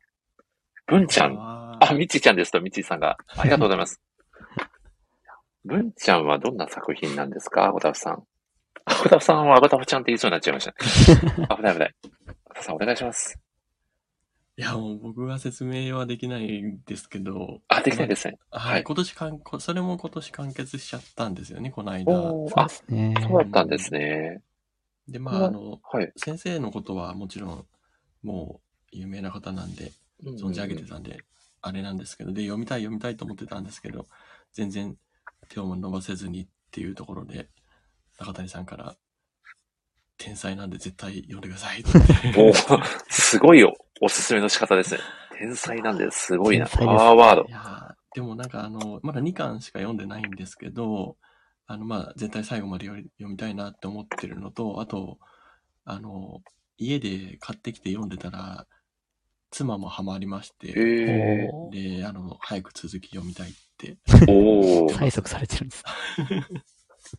まあ、本当に、あの、絵柄も独特な方なんですけど、とにかく、こう、絵柄も含めて物語への吸引力が強すぎて、あの、ちょっと油断すると多分、沼っちゃう感じの作品ですよね。そうですね、なんか、うんはいあの、意味がわからないんですよね。 へえね。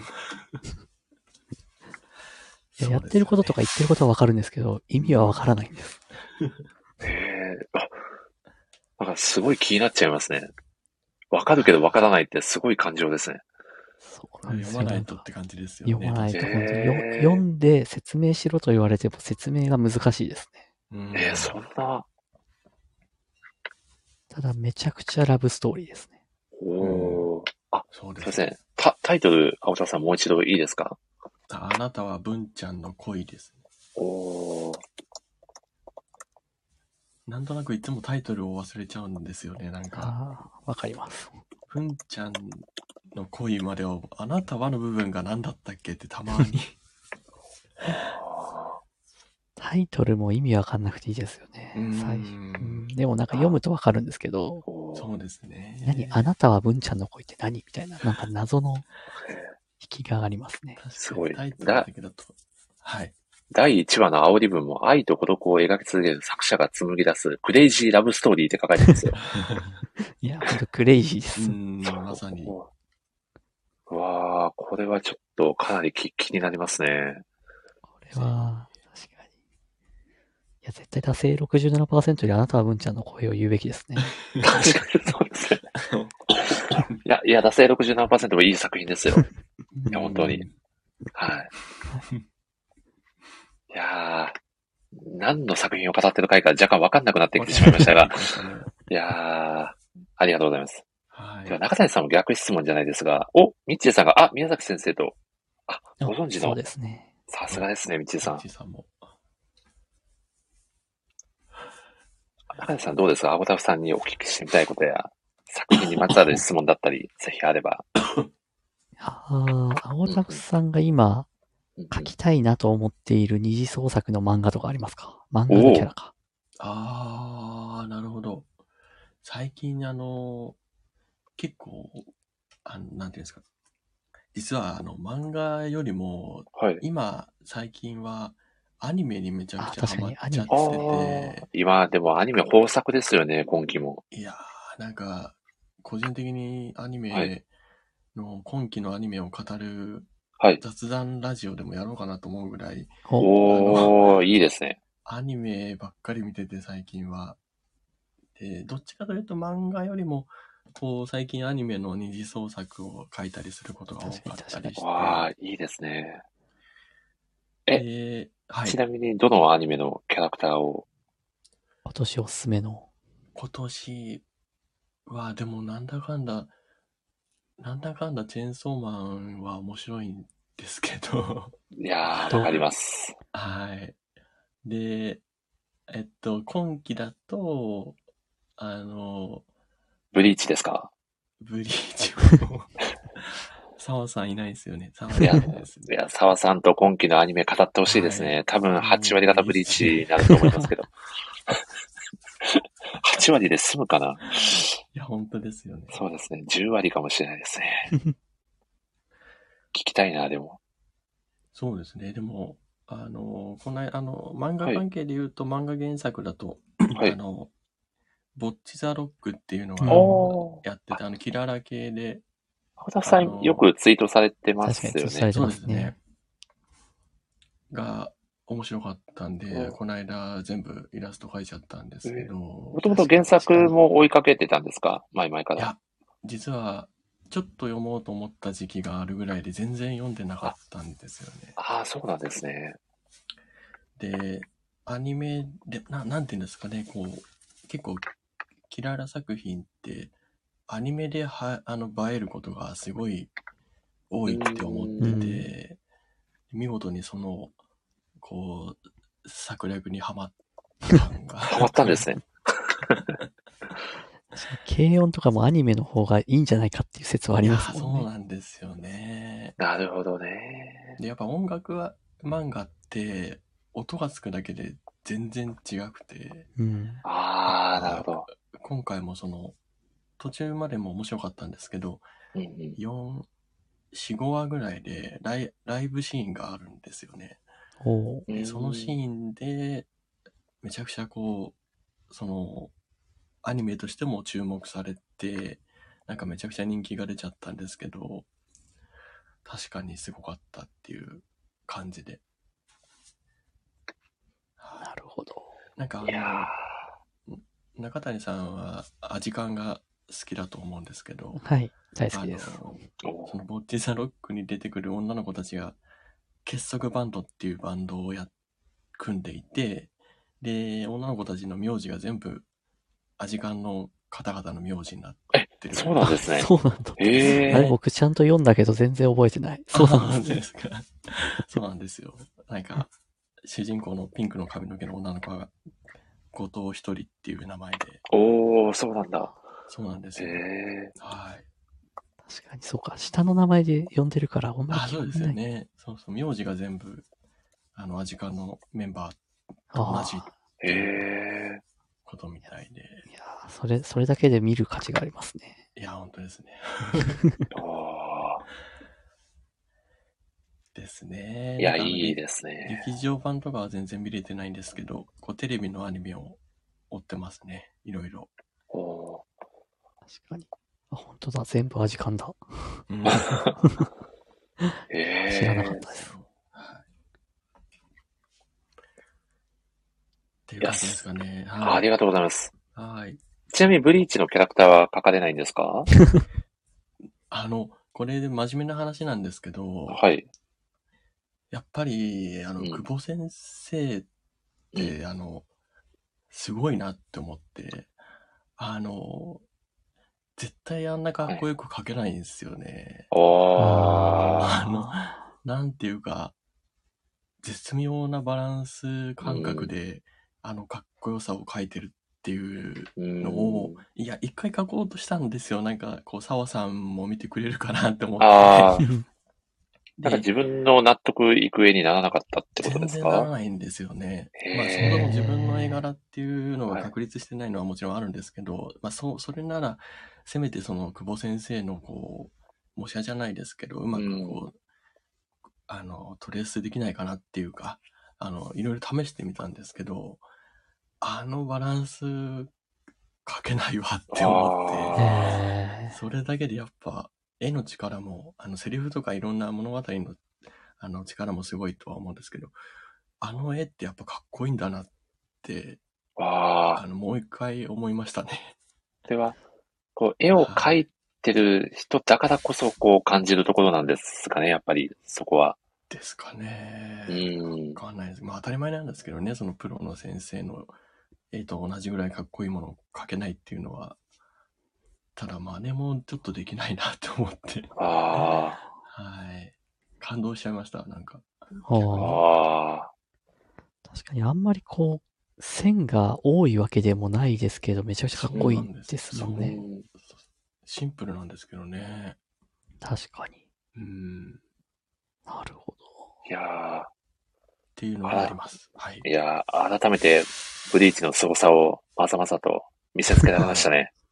いやー、悔しいですね。悔しいです。いど。うんやー、でも僕は、願わくばアブタフさんがいつか織姫を描いてくれないかなって思ってます。ああ、織姫、織姫派なんで、はい。織姫派とか言っちゃって大丈夫 ですか今、澤さんいないんで大丈夫 です。そうですね。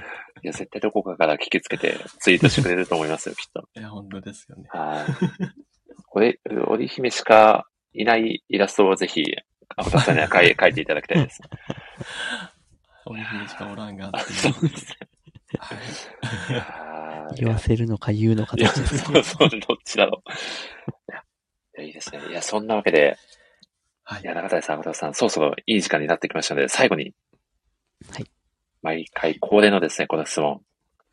あなたにとって、海空風に花とは、どんな作品ですかという、お決まりの質問で、締めさせていただきたいと思います。では、アコタフさんからお願いしてはいもよろしいでしょうか。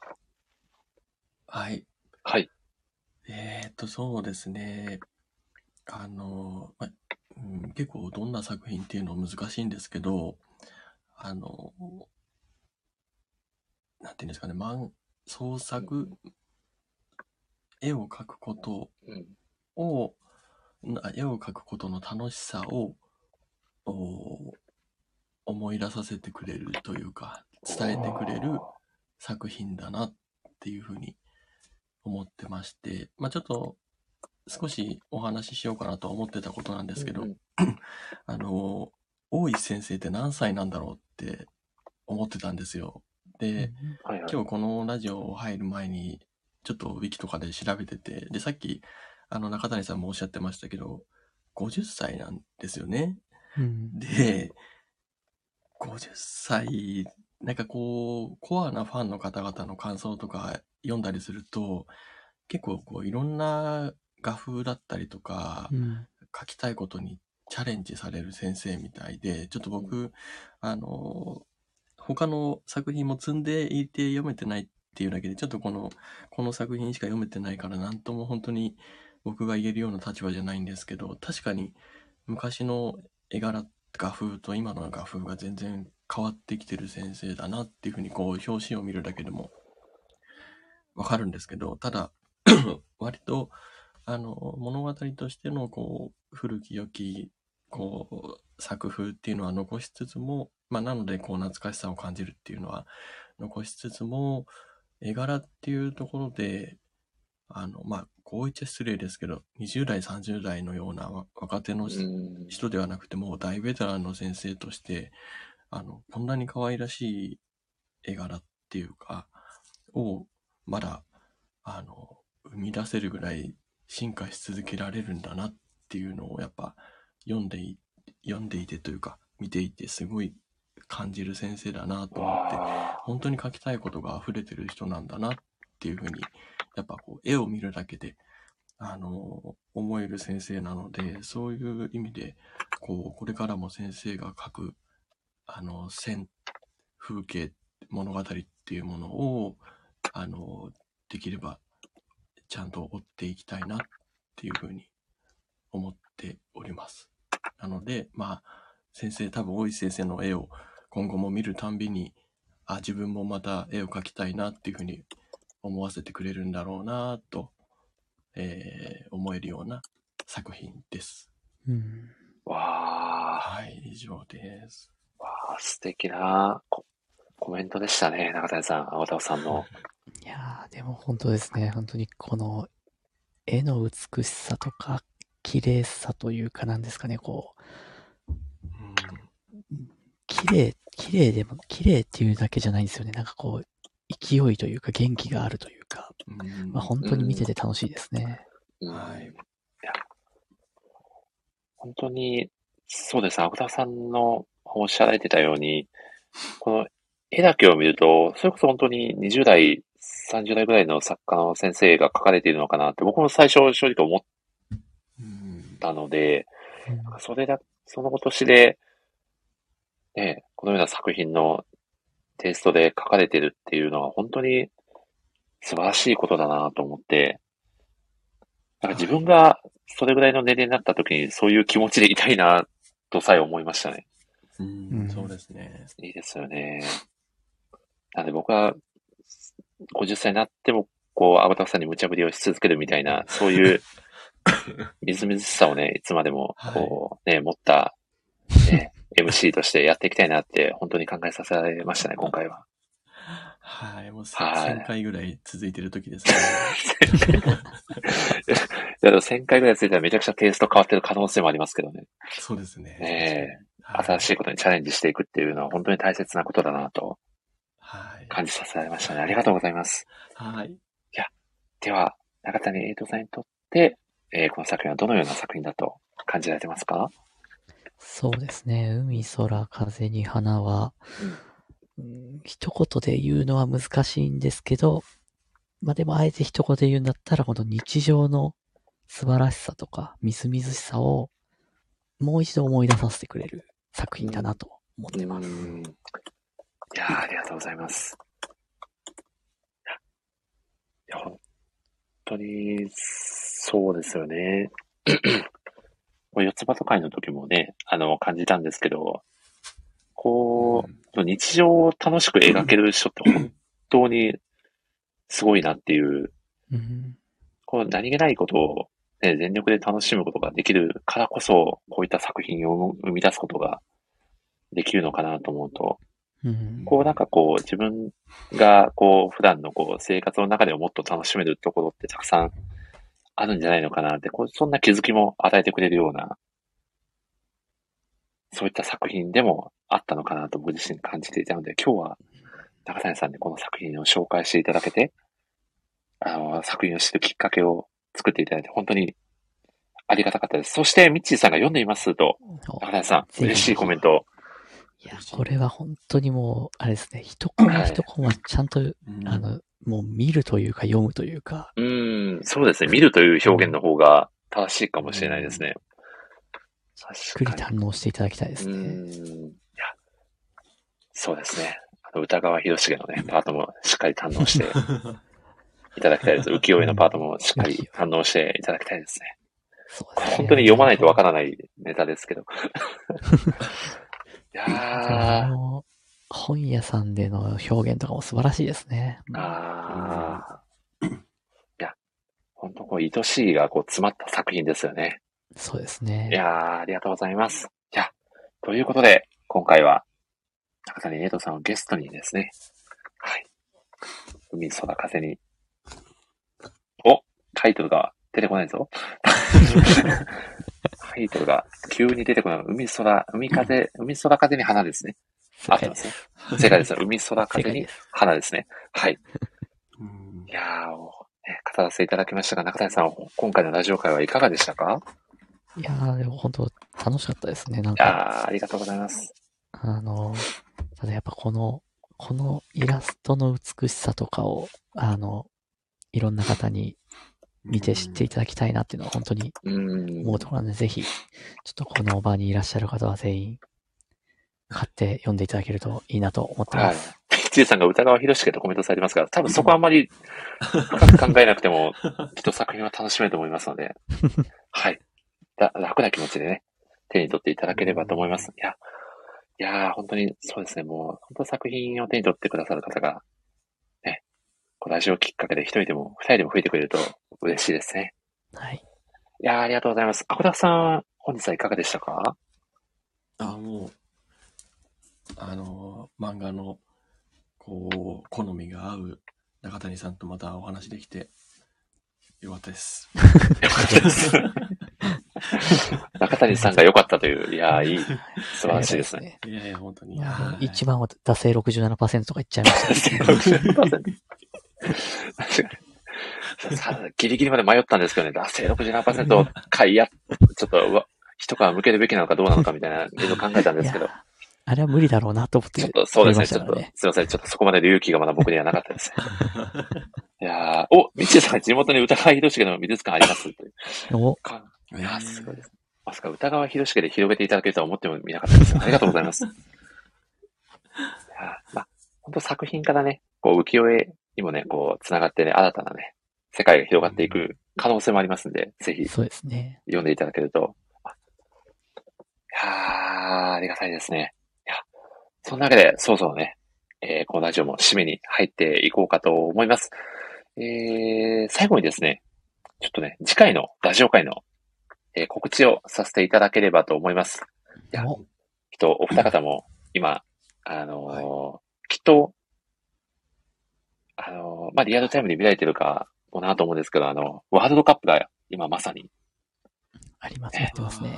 はい。もう祝日でいいんじゃないか、昨日はみたいな感じなテンションでしたが。はい、明日も祝日いいんじゃないかそうですね。3日連続ぐらい祝日で勝ち点3だったんで、3日連続で祝日でもいいんじゃないかっていう気持ちしておりますが、そ、ね,ね、 そんなわけでワールドカップもね、かなり盛り上がっているので、はい。えー、ワールドカップ開催記念ということで、サッカー漫画を語る会をですね、11月の29日、夜9時からですね、私の、カタール会を。そう、カタール会をですね、キャプツバゴールデンコンビの宮尾さんとですね、あの、とあるサッカー漫画が大好きな大好物さんをですね、ゲストにお迎えして、サッカー漫画を ですね、いろいろ語っていこうと。はい。まあ、ちょっと僕と宮尾さんがいる時点で、ほぼキャプツバしか語らないんじゃないか説ありますけど、そこはね、大好物さんもいてくださるんで、あの、さよなら私のクラマーだったりとか、あと、ブルードッグとか、ね、今、旬のね、ねサッカー漫画をですね、語りつつ、まあ、このワールドカップ盛り上がりにね、こう常時でワイワイお届けしていきたいなと思っておりますので、ぜひね、お時間があれば遊びに来ていただけると、はい、非常に嬉しいです。ということで、いやー、今日もね、ちょっと急遽のラジオ会ではございましたが、そういえば今月何もやってないと思って、。あそうなんですね、はいいや、そうなんですよ。あの、イベント会はやらせていただいたんですけど、もう10月に、はい、企画していたものだったので、このまでちょっとこのまま年末を迎えるのはいかがなものかと思いまして。はい。あと、ね、中田玲斗さんのあの、第1部の優勝景品の一環という夢も若干ありつつの。 なるほど。はい、今回は。はい。それは初耳でした。はい、なるほど。ありがとうございます。実は、実は、実はちょっと景品感も出しつつ、ね、中谷さん楽しんでいただければ、アンド、せっかくあのね、ショートショートも書いていただいたんで、そのお話もできればということで、今回は計画をさせていただきました。うん、いや、ラジオ全体を通して中谷さん、本日はいかがでしたかそうですね。あの、やっぱでも、今年一番の漫画の時に、はい、あなたは文ちゃんの声を上げるべきだったなっていう反省。を。 この後悔ですすごい感じてるところではありますね。いやーちょっとあまりにも本能に従いすぎてしまったということですね。そうですね。あまりにも笑ったっていうだけの記憶が残ったという。いや、いやでも大事ですよね。ラフメーカーってやつですよね。そうですよね。 そうですね。わかります、わかります。冗談じゃない感じでしたね。そうですね。 なんか信じた瞬間裏切られた感じでしたけど、まあそれはそれでということで。いやー、本当に中谷さん、またね、あのー、ぜひ、ラジオ会、ね、これにこれずつ遊びに来ていただければと思いますので。はい。はい。次はちょっと達成67%。 達成67%回。これはちょっと危険なラジオ会が改善される可能性が大いにあります が、ね、年末でまたね、特番なんかもできたらなとも思っておりますので、またね、はい、お誘いさせていただきたいなと思っておりますので、引き続きよろしくお願いいたします。本当に今日はありがとうございました。ありがとうございます。ありがとうございます。そして、赤田さん、本当にお忙しい中、はい駆けつけていただい、て、は。はいい。ちょっとね、若干無茶ぶりをしてしまったような気もしなくはないですが、今日はラジオ全体通してどうでしたか、はい小田さん的には楽しかったですかいや、まあ、あの、はい。ちょっと惰性で聞いてたかもしれ惰ない。性、惰性67%惰だったんですね。小田さん自身が。性いやいやなるほど。うまく絡めてきますね。さすがですね。 あ、でも、はい。あの、楽しかったです。なんいやかもう、最近、最は近いなんとなく、ま、毎月、はなんい。か喋ってる気がするんで、 多分そんな出てないはずなんですけど。 いや、実はですね、でも、アゴタフさん、もうなんだかんだで、このラジオ27回ぐらい出てくださってますからね。すごい。あ、そんなに出てるんはですね。い。なんとタ、じタコス、旅数タコさんと並んで、現在、第2位ですよ。おーあ、はい。じゃあ、そろそろ卒業発おっと表ですかね。 いや、このスタジオ卒業ってシステムほぼ基本的にないので 大丈夫です。ご安心ください。はい。あの、え M1 的な感じであー何年やったからみたいなのないので大丈夫です。はいぜひ、あの、わ澤さんの記録目指して頑張っていただければと思いますので、かりました。よろしくお願いいたします。はい。はい。ありがとうございました。はいありがとうございました。ということで、今回はですね、えー、ね、メインゲストの中谷エイトさんに最後、締めていただければと思います。お願いしても大丈夫でしょうかお願いします。はい。はいえー、ではですね、来、来週じゃないや、えー、来週です か来週ですね。えー来5日週。後です。来週ですね。来週ですね。来週の、ぜひ、ワールドカップ2022年記念のサッカー漫画をカタール会ですね。そうですね。カタール皆さん、会ですね。カタール会ですね。はい。で、キャプツバが出るのか出ないのかっていうのを皆さん楽しみにしながらお待ちいただければと思います。はい。はい。また今日は、あの、長い間、えーっと、ご清聴いただきありがとうございます。はい。ありがとうございます。はい。お、お じゃあ中田さん、最後に、ではまた次回の放送でお会いしましょう。せーの、さようならの流れまで、はい、お願いできればと思います。はい、はいすいません、最後かなりふわっと終わってしまうところでした。これは僕、森さんが言うのかと思ってた。もう最近はね、もう僕もちょっと惰性でラジオやってるとかなんで、もうこのパートすらお願いしてしまってるので、中田さんお願いいたします。よろしくはいであす。と、アゴタフさんも今日は来ていただいてありがとうございました。ありがとうございますははい。い。皆さんもありがとうございます。では、また次回のカタール会でお会いしましょう。さようなら。さようなら。 いや、中田さん、青田さん、本当に本当にありがとうございました。ありがとうあごりざがいとうございまし た。ありがとうございますみっちーさんもありがとうございました。ではでは、失礼いたします。さようなら。失礼します